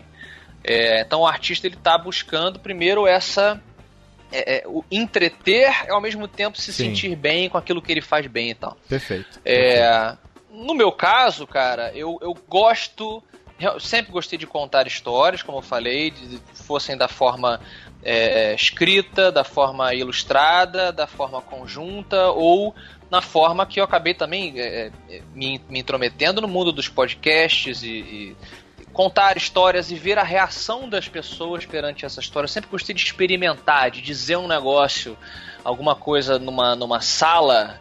É, e ver a reação de cada um. Uma pessoa faz uma expressão tipo, ai, que coisa horrível. A outra olha pra cima e tipo, é, realmente a gente faz isso, né? Se você fala, é, outro dia eu, eu virei num- numa sala e falei, pô, se você pensar, é uma coisa que eu, que eu vi uma construção também de um, de um comediante comentando, eu falei, caramba, se você pensar é, o seu, o, o seu é, animal de estimação é um escravo seu, né? Se, a gente, se você tem tanta confiança de que ele gosta de você, abre a porta e vê se ele fica. e aí as pessoas ficaram tipo, algumas, nossa, que coisa horrível, isso é ridículo, meu animal me ama, porque talvez ficaram muito ofendidos daquilo ser uma possibilidade. Caramba, será que eu Sim. realmente estou. Eu tenho um escravinho? É insegurança, né? É insegurança. É, gera essa raiva. Outros pararam e falaram: caramba, realmente não sei se meu cachorro ia ficar. Ele vai fugir? E por aí vai. Então eu sempre gostei de experimentar. É, e a fantasia, pra mim, é a melhor forma, cara, porque ela é uma, quando, quando bem executada, ela é uma magnífica metáfora, uma grande parábola para coisas que a gente às vezes não consegue raciocinar muito bem porque estão na nossa cara. Então você precisa dar uma volta e, e olhar num, num espelho colorido para você se encontrar do outro lado e falar: caramba, eu tô fazendo aquilo ali, velho. Eu tô sendo aquele cara. Então deixa eu repensar. Então eu gosto muito de, de experimentar e fazer eh, as pessoas, eu incluso, depois da aventura, eh, reavaliar algumas coisas e, e, e me divertir aprendendo alguma coisa, e refletindo e evoluindo. É daí que eu, que eu get off do meu, do meu ofício, né? Olha aí. Ca- Sensacional. Cara, bom, eu, acho que. Voltando Ficou à bonito, hein, que eu pergunta, falei. Vou até Ficou? Ficou anotar. bonito. Põe numa camiseta. Técnica, o Rubens e Jorge não estão trabalhando hoje. Bota os anão pra bater palma também, pelo amor de Deus, porque, né, pelo menos no momento das inspiração, das palavras bonitas. Ah, levanta aí, por favor, anões, faz favor. Obrigado, hein? Palmas para Afonso Solano, que inspiração. Palminha de mão curta, palminha de bracinho curto, sai mais rápida. Dudu, desenvolva. Você perguntou o que que, o que, que move, né? o, que, que, o que, que move a gente, né? Eu vou falar no meu caso. Primeiramente, eu acho que é uma necessidade é, de se expressar, uma necessidade que eu tenho de me expressar através das minhas histórias, através das coisas que eu crio, dos personagens que eu, que eu crio, das histórias que eu conto. Então isso é a primeira coisa, na verdade. Assim, é, é claro que você ter essa, essa aprovação dos leitores e, e ver que é, isso né, faz diferença na vida deles de alguma forma. Não também, ah, mudou minha vida, tá, mas faz alguma diferença daquele, naquele momento. É, o cara pode, de repente, tá cansado e tudo, tá, e aí vai, vai, vai pro teu livro e para ter um pouco de diversão. É claro que tudo isso aí é extremamente gratificante e não tem a menor dúvida que estimula a gente a continuar sempre, não tem a menor dúvida. Mas, é, primeiramente, eu acho que antes disso, tem essa, no meu caso em particular, tem essa necessidade de eu me expressar. Tanto é que eu sempre escrevi, mesmo enquanto ninguém lia né, os meus livros. Aham. Então, primeiro tem essa. Eu, eu acho que, de certa forma, é quase como uma au- autoanálise que você faz em papel, né? Assim, você colocando. é, você coloca nos seus personagens é, é, tudo, tudo aquela, aqueles conflitos, né? Como a gente já falou aí, é, aquelas situações todas da sua vida, claro que não exatamente aquilo, mas você coloca tudo aquilo de certa forma e você coloca pra fora através dos vilões, dos heróis, do, enfim, de todos os personagens ali. Então, primeiro, tem essa necessidade de se expressar e, e segundo, cara, é, é como eu tô falando, é muito gratificante você ter esse retorno do público também. Quanto mais gente, melhor. Você saber que você pode estar, é, enfim, é, entrando um pouco na, na casa da pessoa, na vida da pessoa, através daqueles personagens. Então, são essas duas coisas que acho que me movem aí no meu ofício de escritor, no meu caso, pelo menos. Excelente. É, Fábio Barreto. Cadê as, pal- cadê as palminhas? Palminhas estão aqui, os anões agora estão espertos aqui, Rubens e Jorge estão. Muito bem. Eu ofereci um saquinho de Doritos pra eles aqui, eles estão mastigando Doritos. Eles têm a pele meio amarelada, eles são lum- tipo lumpa-lumpa, sabe? Com aquela pele amareladinha assim. É de, de- de tanto encher o rabo de Doritos, eles estão com a pele daquele jeito. É, é química pura a pele Ô, Léo, dos anões. Fala. É química. Ô, Léo, essa, essa pergunta é engraçada porque é, eu não sei como é que o, o Afonso e o, e o Dudu lidam com ela, mas assim, ela aparece de vez em quando nas entrevistas que a gente faz. E eu acho que eu já respondi essa pergunta de umas três maneiras diferentes, pelo menos. Porque não, não é uma razão só, sabe? É, é muita coisa. É profissão, então é um ganha-pão possível, é a, é a necessidade de contar histórias, é, a- é, é o desejo, de contar histórias, é o desejo, como o Dudu disse, de entrar na casa das pessoas e, e fazer um pouco de diferença, nem que seja por, por dois ou três dias e, e deixar uma mensagem bacana. Aham. Mas é, com esse tempo todo, eu, eu sou muito analítico, sabe? Eu sou. Eu penso muito no que eu faço em tudo, na verdade, porque eu acho que assim eu melhoro e, e cada passo que é dado, ele, ele é dado por alguma razão, você tem que tirar um proveito dele, né? Eu escrevi um texto outro dia sobre os três anos de vida de filhos e, e percebendo como eu mudei nesses, nesses três anos, o que eu escrevo, no que eu quero dizer, ah, e nas várias formas com, com as quais que, eu uso para dizer, seja Aham. podcast, ah, seja texto, seja livro, enfim, o que for. E eu cheguei numa conclusão que é a seguinte: acho que para mim a grande chave é, é, é meio que ser provedor de internet, é conectar, Sim, é legal. criar, legal. é criar ligação com pessoas que às vezes não têm alguma voz para dizer alguma coisa, não tiveram a chance, e elas encontram essa voz ou, a Olha razão de, de entender esse sentimento que elas não sabem como. E, e alguém foi lá e escreveu para elas. É ser o várias catalisador, vezes. Fábio Barreto. Catalisador É, de emoções. acontece, é, o catalisador de emoções. Catalisador de emoções, cara. Comigo foi um Eu- eu fusível. tsunami. Foi, cara, foi um fusível, assim. é, eu realmente tenho até hoje. Eu, eu vou lembrar desse livro a vida inteira, assim. Eu vou, sei que eu vou reler em algum momento, mas foi um tsunami de emoções mesmo. Foi. É, e Foi muito intenso. Porque, Léo, quando vem essa conexão, é a hora que você percebe que, pô, eu fiz alguma coisa que, que embora. E eu acho que o objetivo nem é.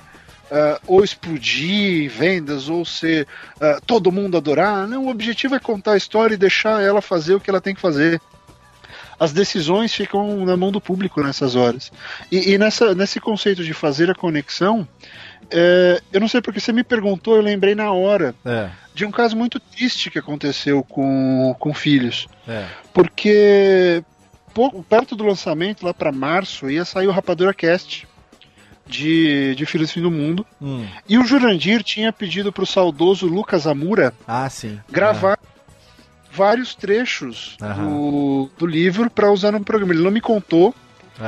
E, e, curiosamente, eh, eu vi o, o perfil do o Facebook do, o Facebook do Lucas Sim. ah, na noite do dia 23 de março e ele Sim. escreveu a seguinte coisa: Hum. Estou a ler uma obra escrita por um autor nacional que está me agradando muito, tanto pela forma de escrita, estilo de redação, como pela composição is- da história e do conjunto narrativo. É gratificante saber que autores nacionais têm tanta criatividade e talento quanto seus pares estrangeiros. Lamento que as editoras brasileiras sejam medíocres e mesquinhas a ponto de baterem as portas na cara deles. Ah, na ânsia de valorizar apenas o escritor estrangeiro, que, algumas vezes, não passa de um pulha melhorado por um excelente trabalho de um tradutor competente. aham. Parabéns a você, escritor e escritora brasileiro, brasileira. Você é meu, minha herói, heroína. O Lucas escreveu isso, Ah, que a gente não se conhecia, eh, mas ele escreveu isso por conta do meu livro, não só por causa dele, não só Sim. para ele, mas uh, né, foi o, foi o pavio que ele contou isso. E, e, infelizmente, no dia seguinte, eh, ele não acordou aquela noite. Sim, é, foi. Foi a última coisa que, que o Lucas publicou. E, cara, saber da responsabilidade que a gente tem a contar uma história É. que pode ou levar alegria ou, ou, ou, ou- meditação numa hora de dificuldade ou, me mudar ah, o momento de vida de alguém que está passando por, por algum problema ou alguém que precisa entender como canalizar aquela alegria extrema que está sentindo. Sim, sim. Enfim, o fato da gente poder marcar ao ponto de que um comentário provocado pelo meu livro foi a última coisa que uma pessoa fez na vida, Cara, é foda. mudou sim. muito pra mim, me, me deu um senso de responsabilidade tão grande porque é, eu sempre me questiono, eu sempre me pergunto, porra, vale a pena ficar fazendo entrevista com ator? ficar falando de filme, ficar contando histórias que não existiram? Aham. Porque vira e mexe a gente pensa, quem liga?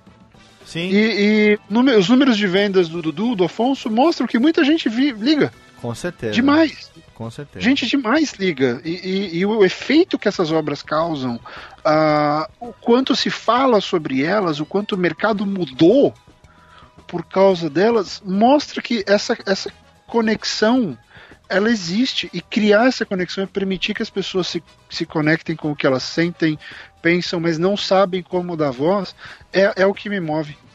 É, que são momentos como esse que fazem tudo valer a pena. Excelente. Olha aí, agora tem palminhas pro Barretão também, hein? Olha aí. Sabe o que eu vou fazer? Eu vou fazer o seguinte. Porque tinha, eh, tinha mais três pessoas que eu gostaria de bater esse papo. Pelo menos assim, particularmente, né? Que eu gosto muito. Fábio Yabu, Leonel Caldela e Rafael Dracon. É, eu vou fazer desse programa uma série. Eu não vou fazer desse programa um único programa. Assim como eu tenho uma série com ilustradores, uma série com profissionais do rádio e os dubladores e tal, eu vou fazer Com desse certeza. programa uma série com escritores profissionais da literatura. Olha que bonito, hein? E, e vou trabalhar o, Quanto garbo e elegância. descobrir e conhecer melhor a emoção e o coração que bate por trás desse nanquim todo, dessa caneta toda, dessa, dessa Remington velha enferrujada de- de- dentro de um armário, né? Ou da Olivete velha que tá guardada em cima do guarda-roupa. Né, bons tempos. E E pode nos chamar pra voltar aí. Com certeza. Eu tô, eu tô numa Se fase agora, nesse momento, vocês falaram de fase, né? Agora eu tô no momento fase Filhos do Éden. Agora eu tô. É, o- é o que tá queimando no meu Kindle aqui agora, porque. Eu te, é, é, o Dudu me conhece. Até o final agora. Não, agora vai até o final. Tô até o final. Agora eu tô, agora eu tô embalado. Foi Herdeiros de Atlântida, já emendei, tô terminando o Anjo da Morte, já tô com o Paraíso Perdido aqui no Kindle, tá queimando já. Porque eu- só pra, pra contar como é que aconteceu essa coisa toda, negócio de tempo de ler o livro, né, de momento e tal, é, eu sou um dos caras do começo lá do lançamento do, do- da Batalha do Apocalipse, eu tenho a edição original ainda da Nerd Books, né, é, que a gente foi lá no lançamento, quando teve lá no, no- eu brinco, lá no Willy Wonka, lá em São Paulo, a gente foi na arqueria lá e tal. Caralho, cara, já tem. Foi... No Willy Willy? Willy Willy, é, a gente fala que é Willy Wonka. anos. Willy Willy foi 2011, não, 2010, se eu não me engano, isso aí. Faz tempo Acho já. que antes, hein, Léo? Foi, foi acho 2008, 2000, então por aí. 2009, 2008, 2009, é. Enfim, aí eu Estamos velhos, meus daquela amigos. época. É, sete anos, é, o tempo que, a gente, que eu tenho do, do, do Radiofobia. E aí, cara, é, depois daquilo eu fui comprando. Sempre que eu fui, pô, Dudu encontrava, dava workshop, eu ia e tal, morava em São Paulo, né? Aí saiu o, o Herdeiros de Atlântida, eu comprei, guardei. Aí saiu o Anjo da Morte, comprei, guardei. Aí eu tenho uma tia, minha madrinha, que foi quem me ensinou a ler, foi assim, quem me, me, me, me contaminou com o gosto pela leitura. Foi dela que eu emprestava toda a coleção da Agatha Christie, é, ela que era a culpada, eu ia lá, pegava um, devolvia, Eu ia falar, tem outro. cara de livro de tia. É, a gente eh, dis- disputava, eu e meu primo, a gente disputava quem emprestava mais livro dela, quem lia mais. E aí teve um determinado momento que ela me pediu uma, uma sugestão de leitura. Eu comprei a Batalha do Apocalipse e dei pra ela ler. Ela é muito religiosa, né? Ela é, é ministra da Eucaristia da Igreja Católica, né? E aí ela achou fantástico, porque eu já tinha lido o emprestado dela, a Rebelião... Achou um documentário, achou que era um documentário. Não, cara, imagina, minha tia é super. Eu já tinha lido emprestado dela os três primeiros Operação Cavalo de Troia, que ela me emprestou, e a Rebelião de Lúcifer. É, Eu li dela emprestado. É, e aí eu falei, puta, eu sei que ela vai adorar esse- essa, essa narrativa, né? Puta, ela. É, se, se ela tem esse background desses. desses Sim, é, Apocalipse, Cavalo de Troia ela já tem tá preparada pra, Tem. pra, pra fantasia. Cavalo de Troia, ela tem todos, a Rebelião de Lúcifer. Minha tia, cara, eu sou ministro da Igreja Messiânica, a minha tia madrinha é ministra da Eucaristia e o meu padrinho é um dos líderes do movimento de Umbanda há mais de 15 anos, aqui 20 anos aqui na cidade. É, são, aí. quando a gente se junta pra conversar, até hoje, o pessoal da família sai de perto, velho, porque ninguém vai conseguir acompanhar os papos que a gente tem, sabe? É, e, e, puta, e não é um negócio, assim, restritamente ligado à religião, não. A gente fala de tudo, né? Você vê, a minha tia, pô, me emprestou a Operação Cavalo de Troia. E aí, eu fui lá e emprestei, dei pra ela de presente o Batalha do Apocalipse. Duas semanas depois, ela falou assim: gostei, tem mais coisa desse autor? Aí eu fui na minha estante, peguei o Herdeiros de Atlântida, que eu ainda não tinha lido, e dei pra ela de presente. E aí, quando ela ficou. ca- Acabou de ler o Herdeiros, eu fui na minha estante, peguei o meu Anjos da Morte e dei pra ela de presente também. Agora que saiu o Paraíso Perdido, eu não tinha lido ainda nem o Herdeiro de Atlântida, nem o Anjo da Morte. Aí eu fui lá no Kindle, comprei os três e tô fazendo maratona desde o começo do ano, cara. Tô numa fase agora, até liguei pro Dudu, falei, Dudu, eu quero uma, eu quero uma, uma dog tag do Daniel aí, porque agora eu tô doido pra ter uma dessa aqui. Não, já, já acabou. Todos não ficaram sei- felizes. Porra, já Todos acabou. ficaram felizes, Léo. Todos ficaram felizes no final, né? Que É, delícia. Sua tia, você ficou feliz. Com certeza, cara. Eu fiquei feliz. por- Todos ficaram felizes. Fiquei feliz O Léo soltou ela- o fanboy que existe dentro dele agora. Não, não tô é fanboy, não. É porque é uma coisa de fase. Eu tô nessa fase Não, mas é agora. legal. Não, mas- é que Entendeu? tá. O, problema é que Eu não sou, eu não sou fanboy porque. eu- Virou ruim. Eu Não é sou- ruim, é legal. cara, ser Era pra fã. ser legal, é. Pera, pera, pera um pouquinho, vamos separar aqui o joio do trigo. Vocês são meus amigos. Ser fanboy dos meus amigos é óbvio. Se eu não for fanboy dos meus amigos, quem vai ser? então, primeiro. Muito bem, ok, ok. prim- I stand correct. em primeiro lugar, eu sou fanboy não só do Dudu, como do Barreto, como do Solano, que estão aqui comigo hoje, são meus amigos e, porra, gosto pra caralho do que vocês escrevem e tô aqui, chamei não por acaso, não, eu chamei porque realmente eu não gosto de vocês, eu só tô aqui cumprindo a minha obrigação de ter programa na semana que vem, Fábio Barreto. Viu?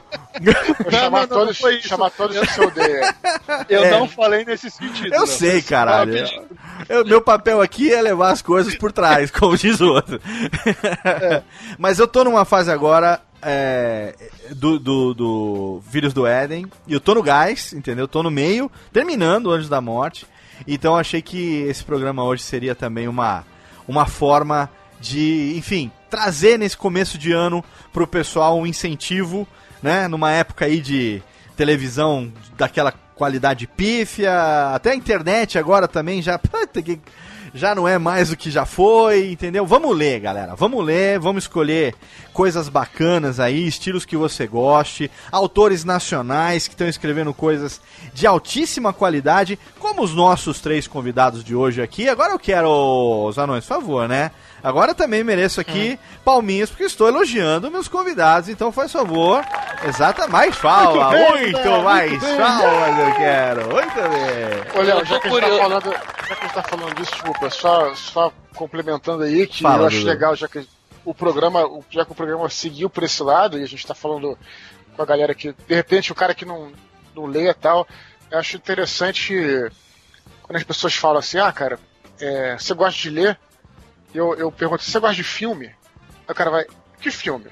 Sim. É, a leitura é a mesma coisa. Tem- é, acho importante a gente falar isso nesse programa. Desculpa insistir aí, desculpa até cortar o Solano. Nada. É, porque de repente pode ter alguém que não gosta muito de ler. Não, mas não é, não é que você não gosta de ler. Eu acho que é uma questão de você encontrar o livro certo para você. Uhum. Tem- nós todos somos é, leitores ávidos aqui, tem- temos muito livro, muitos livros que a gente não conseguiu terminar, nem começar direito Sim. Não quer dizer que o livro seja ruim. Simplesmente o livro não foi um livro que te pegou, não é o teu estilo tal. Então é, é- eu acho interessante fazer esse esforço, né? De repente você correr atrás de um livro, né? Que você goste e você seguir naquele caminho. Claro que quanto mais você lê, melhor, mas segue naquele caminho que você vai a partir daí partir para outros. Mas é, lembra sempre disso, essa coisa. ah, tem muita gente que, sei lá, leu no colégio, de repente leu um livro e tal, e aí sacramentou na cabeça dele que, ah, eu não gosto de ler. É, é a mesma coisa. Você, você, você não gosta de filme? Não existe isso. Você não pode não gostar de filme de terror. Você pode não gostar de filme de comédia. Sim. Mas não existe você não gostar de filme. E é a mesma coisa, não existe você não gostar de ler. É uma questão de você encontrar uma determinada obra que te, né, que te, você curta, que né, vai pelo, pelo caminho né, que. O que, que você gosta? Eu gosto muito de história. Pô, pega um livro de repente de história é bacana, um documental, e que não seja muito grande e tudo mais. É, e por aí vai. Então eu achei legal fazer esse, fazer esse comentário Excelente. aqui, chegando no final do programa, para estimular a galera aí que de repente Excelente. não tá muito sintonizada com a leitura. Excelente. É, o Dudu, porque Excelente. até quem gosta de novela, por só de novela, É, precisa lembrar que a novela vem do folhetim, que era um formato impresso. sim. né? Era leitura, era, era, uh, era uma história publicada em partes nos jornais e nas revistas brasileiras, desde o Cruzeiro. Então era um jeito de se contar histórias uh, antes do advento da TV. Né? E depois foi pro rádio e agora tá na TV. Não, e tem E- outra e- e coisa. ficou- então, você gosta de histórias. O ponto é o seguinte: e eu, o Dudu tá certíssimo no que ele falou, e eu vou além. Não é que você não gosta de ler, mas você gosta de histórias, então é só um Sim. formato diferente de consumir as histórias pelas quais você já se importa. Sabe, se o cara gosta de Big Brother, é uma história que está sendo contada ali. A Sim. qualidade dela não vem ao caso. Mas que- é um formato de história. E olha só, você assiste a novela. E o ator que lê a novela? Porque ele tem que ler o Exato. roteiro pra interpretar, entendeu? Ele lê. O ator lê, Justo. o ator faz uma leitura e aí ele interpreta e você assiste. Que na verdade o que você tá assistindo, a origem daquilo é um roteiro escrito, cara. Então, né, tem, tem, tem é, livros e livros e eu acho que nunca é tarde pra se desenvolver o hábito da leitura. E eu tô muito feliz de ter gravado esse programa hoje aqui. Técnica, faz favor. Rubens e Jorge, ó, ah, a gente gravou aí num piscar de olhos, se passam duas horas e o programa tem que acabar, criançada. Tem, é, tem, é. Mas quando foi bom? Quando foi fenomenal, hein? Faz favor, hein? É, fantástico. Quando foi fenomenal, vou Fenomenal. falar um negócio sério. Espero legal. que. Chama, chama, Ei, pera um pouquinho, chama, chama. Nós vamos chamar aqui primeiro, calma, que nós vamos chamar aqui a musiquinha de encerramento que mudou. 2016 tem música nova.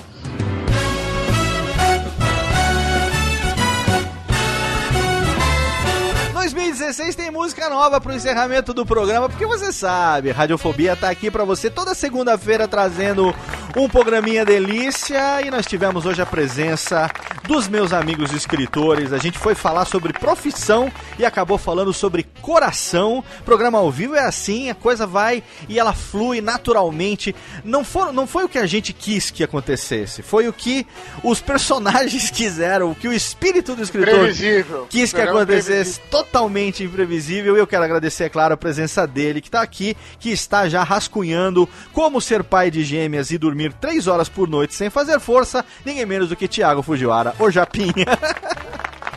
Valeu, tá aí Léo. ainda, Thiago? o Japa tá, Tô, pô. tô aqui, cara. É que assim, o, o papo de vocês flui tanto e vocês vão entrando e vai, sabe, um complementando o outro, que como eu não sou da área, eu preferia ficar ouvindo do que ficar eh, tentando entrar. Mas olha, precisa realmente do, de uma É tipo continuação. eu na suruba, pro- basicamente. Só olho e admiro. Fico só olhando de longe, do- é melhor ficar aqui do que tentar entrar ali. É, Não, mas olha, Léo, precisa de um, de um outro programa, porque eu tenho muita pergunta pra fazer pra esse pessoal. olha aí. tá? Porque entender a cabeça do escritor é uma coisa que é difícil.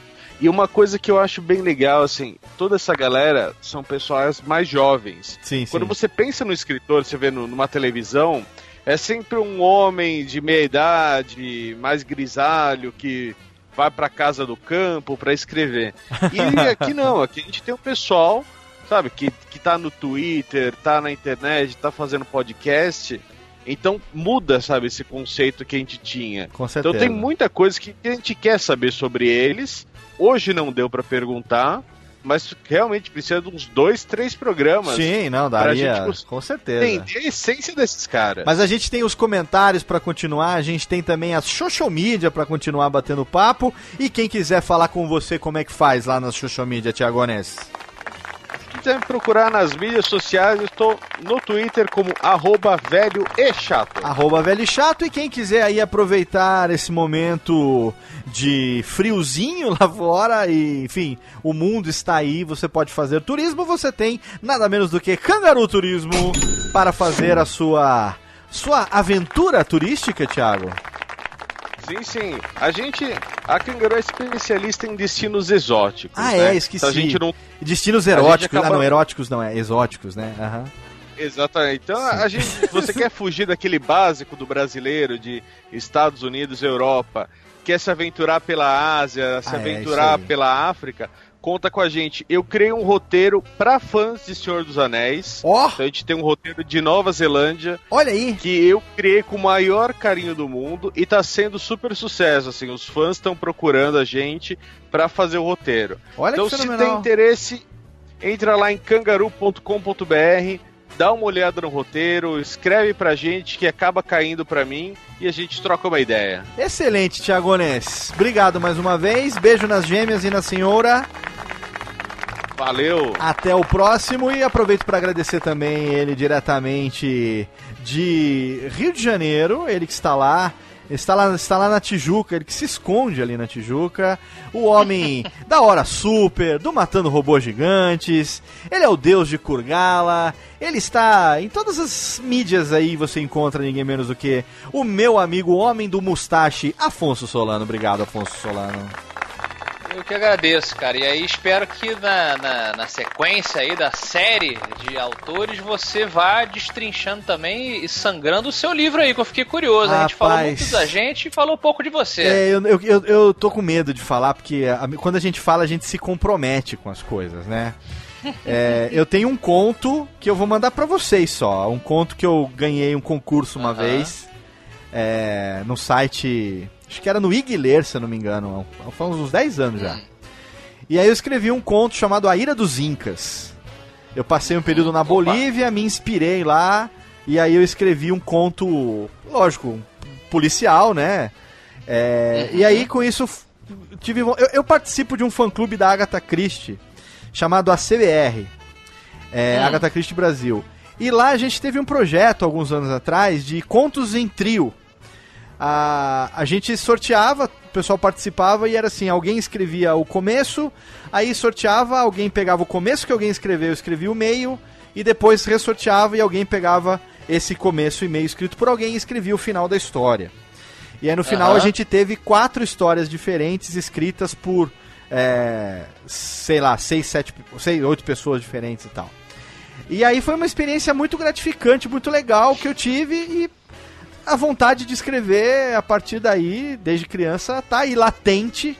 Quem sabe um dia eu não bote isso escreve, pra fora e. Escreve, escreve. vocês estão sendo a minha inspiração aqui, mas o papo hoje é vocês. Afonso Solano, quem quiser, onde é que te encontra, hein, queridão? Vocês me encontram. É... Bom, o, o, mundo do espadachim está lá no espadachimdecarvão.com e você pode falar comigo pelas redes sociais que são todas Afonso Solano, Afonso com dois Fs de faca, porque meu pai quis ser diferente. Exatamente. Então, se quiser, no Twitter é arroba Afonso Solano, Instagram, arroba Afonso Solano, Facebook, Afonso Solano, Snapchat, Afonso Solano. Apesar de eu não entender nada no Snapchat, mas estou lá tentando também. eu também não entendo, te juro. E estou vai, lá no... vai durar muito, é. pode vamos fazer a aposta. toda semana lá no matando robôs gigantes.com.br brincando com os meus amiguinhos e falando sobre tudo isso que a gente gosta. Fenomenal, tem também a Hora Super, né? O canal lá no YouTube. Isso, Hora Super é um canal particular lá, maluco, que tá começando a se pensar ainda devagarinho, mas Muito esse bom. ano vai pegar fogo, muitos convites, muita coisa legal, muita coisa experimental. Legal, bacana. E tem uma conferida lá também.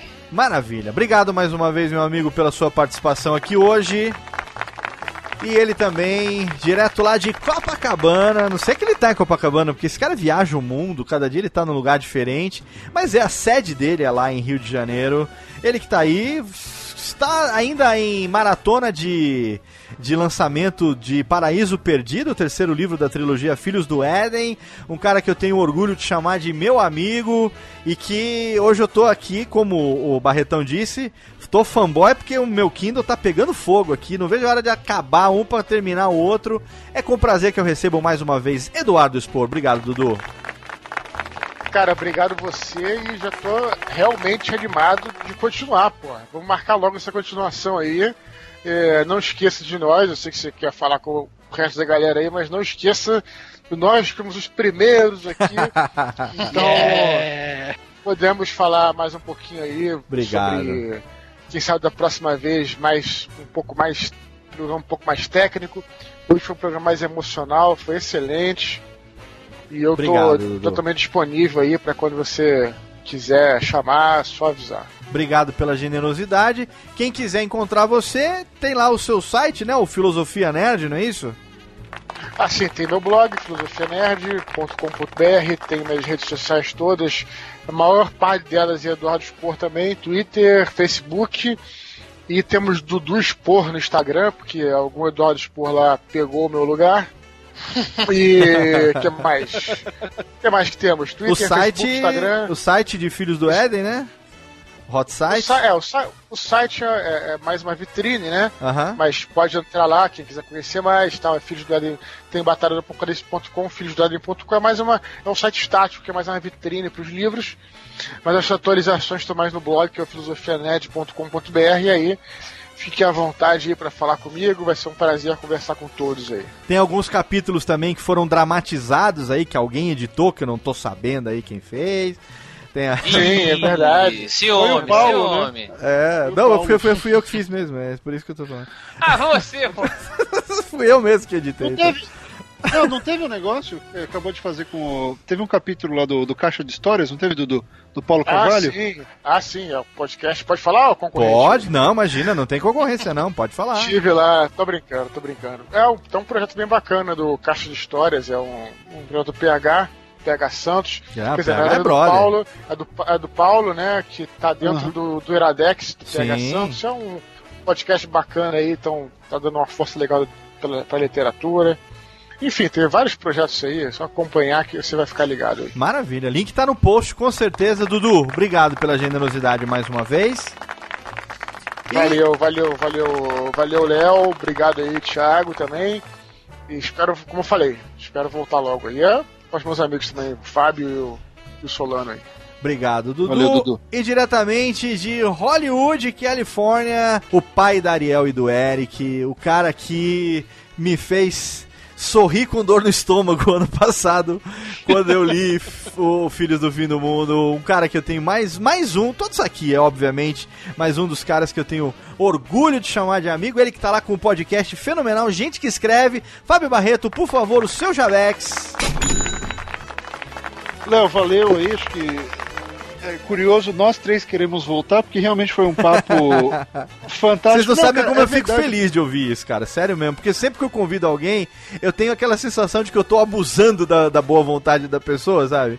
E aí quando você É um clima vem muito com. bom, cara. É um clima muito Quando bom. vem mesmo. com essa de eu quero voltar, eu sinto assim uma alegria genuína, sabe? Muito, muito mesmo. Não, Lé- Léo Cita, sabe por que acontece isso? É porque, além do clima tá bom, como o Afonso acabou de falar, tem a questão do papo ter sido super informativo, quer dizer, eu aprendi um bocado sobre o Dudu, sobre o Afonso, ah, são experiências que se acaba levando pra vida e pensando, pô, valeria a pena fazer assim ou não? Quer dizer, não é só aquele papo que você tá aqui como palestrante, sabe? Aham, claro. Não, você aprende, você escuta, você fala, é, é, é bem legal e, pô, foi fantástico. Ah, tô com o Dudu, se quiser marcar uma segunda dobradinha desse trio, é só chamar, Legal. a gente faz, a gente Valeu. faz mais um programa. Eu acho que é super legal. E, pô, muito obrigado pelo, pelo convite em meio a esses dois monstros da literatura Ah. nacional. Fico muito orgulhoso de estar aqui ao lado do do Dudu e do, e do, do Afonsinho. Então, obrigado mesmo, foi, foi muito foda, valeu. Quem, quem quiser encontrar você, tem lá Gente que Escreve, que é um podcast fenomenal. Tem os seus cursos também É. agora, né? Pois é, de, de um ano pra cá e, e até como um reposicionamento que eu fiz e tal, estudei muito, fiz muito workshop aqui, fiz muito curso de roteiro, curso de literatura americana, estudei com o Orson Scott Card, com o Kevin J. Anderson, com o David Farland, uma porrada de gente boa aqui que escreve ficção especialmente, e eu resolvi ah, criar uns cursos aí de capacitação para ajudar essa galera nova Legal. ah, que tá entrando. Então tem o curso gratuito que é o escrevasuahistoria.com Excelente.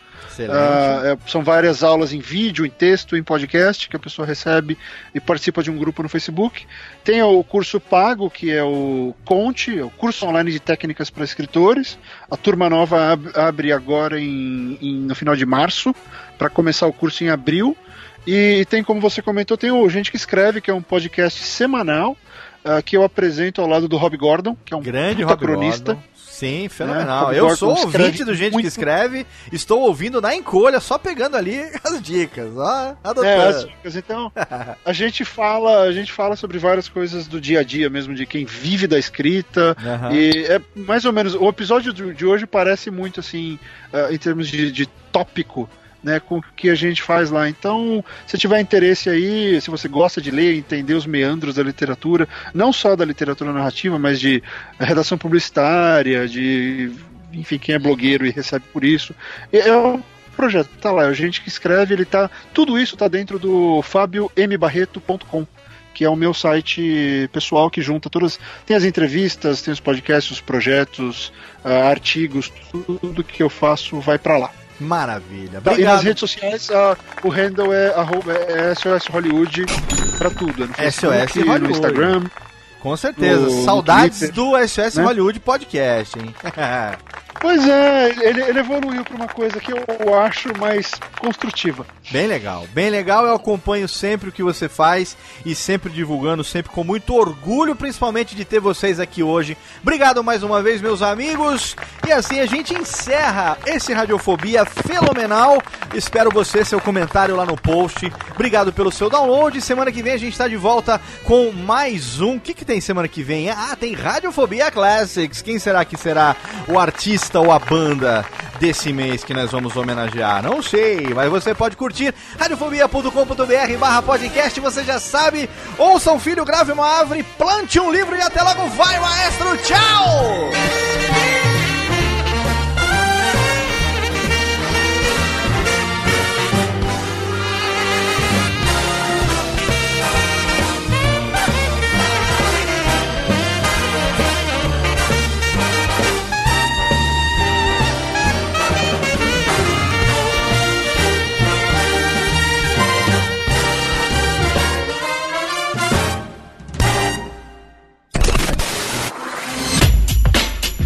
Rádio Fobia. Este podcast foi produzido por Radiofobia, podcast e multimídia. Oi, eu sou o Antônio Viviani e quero convidar você a ouvir o nosso podcast Voz Off. Desde julho de 2017, eu e meu amigo Nicola Lauleta temos o prazer de conversar com as grandes vozes do rádio, da TV e da publicidade do Brasil e trazer suas histórias até você. Se você, como nós, é apaixonado por locução, acesse vozoff.com.br e acompanhe nossos episódios aqui na Radiofobia Podcast Network.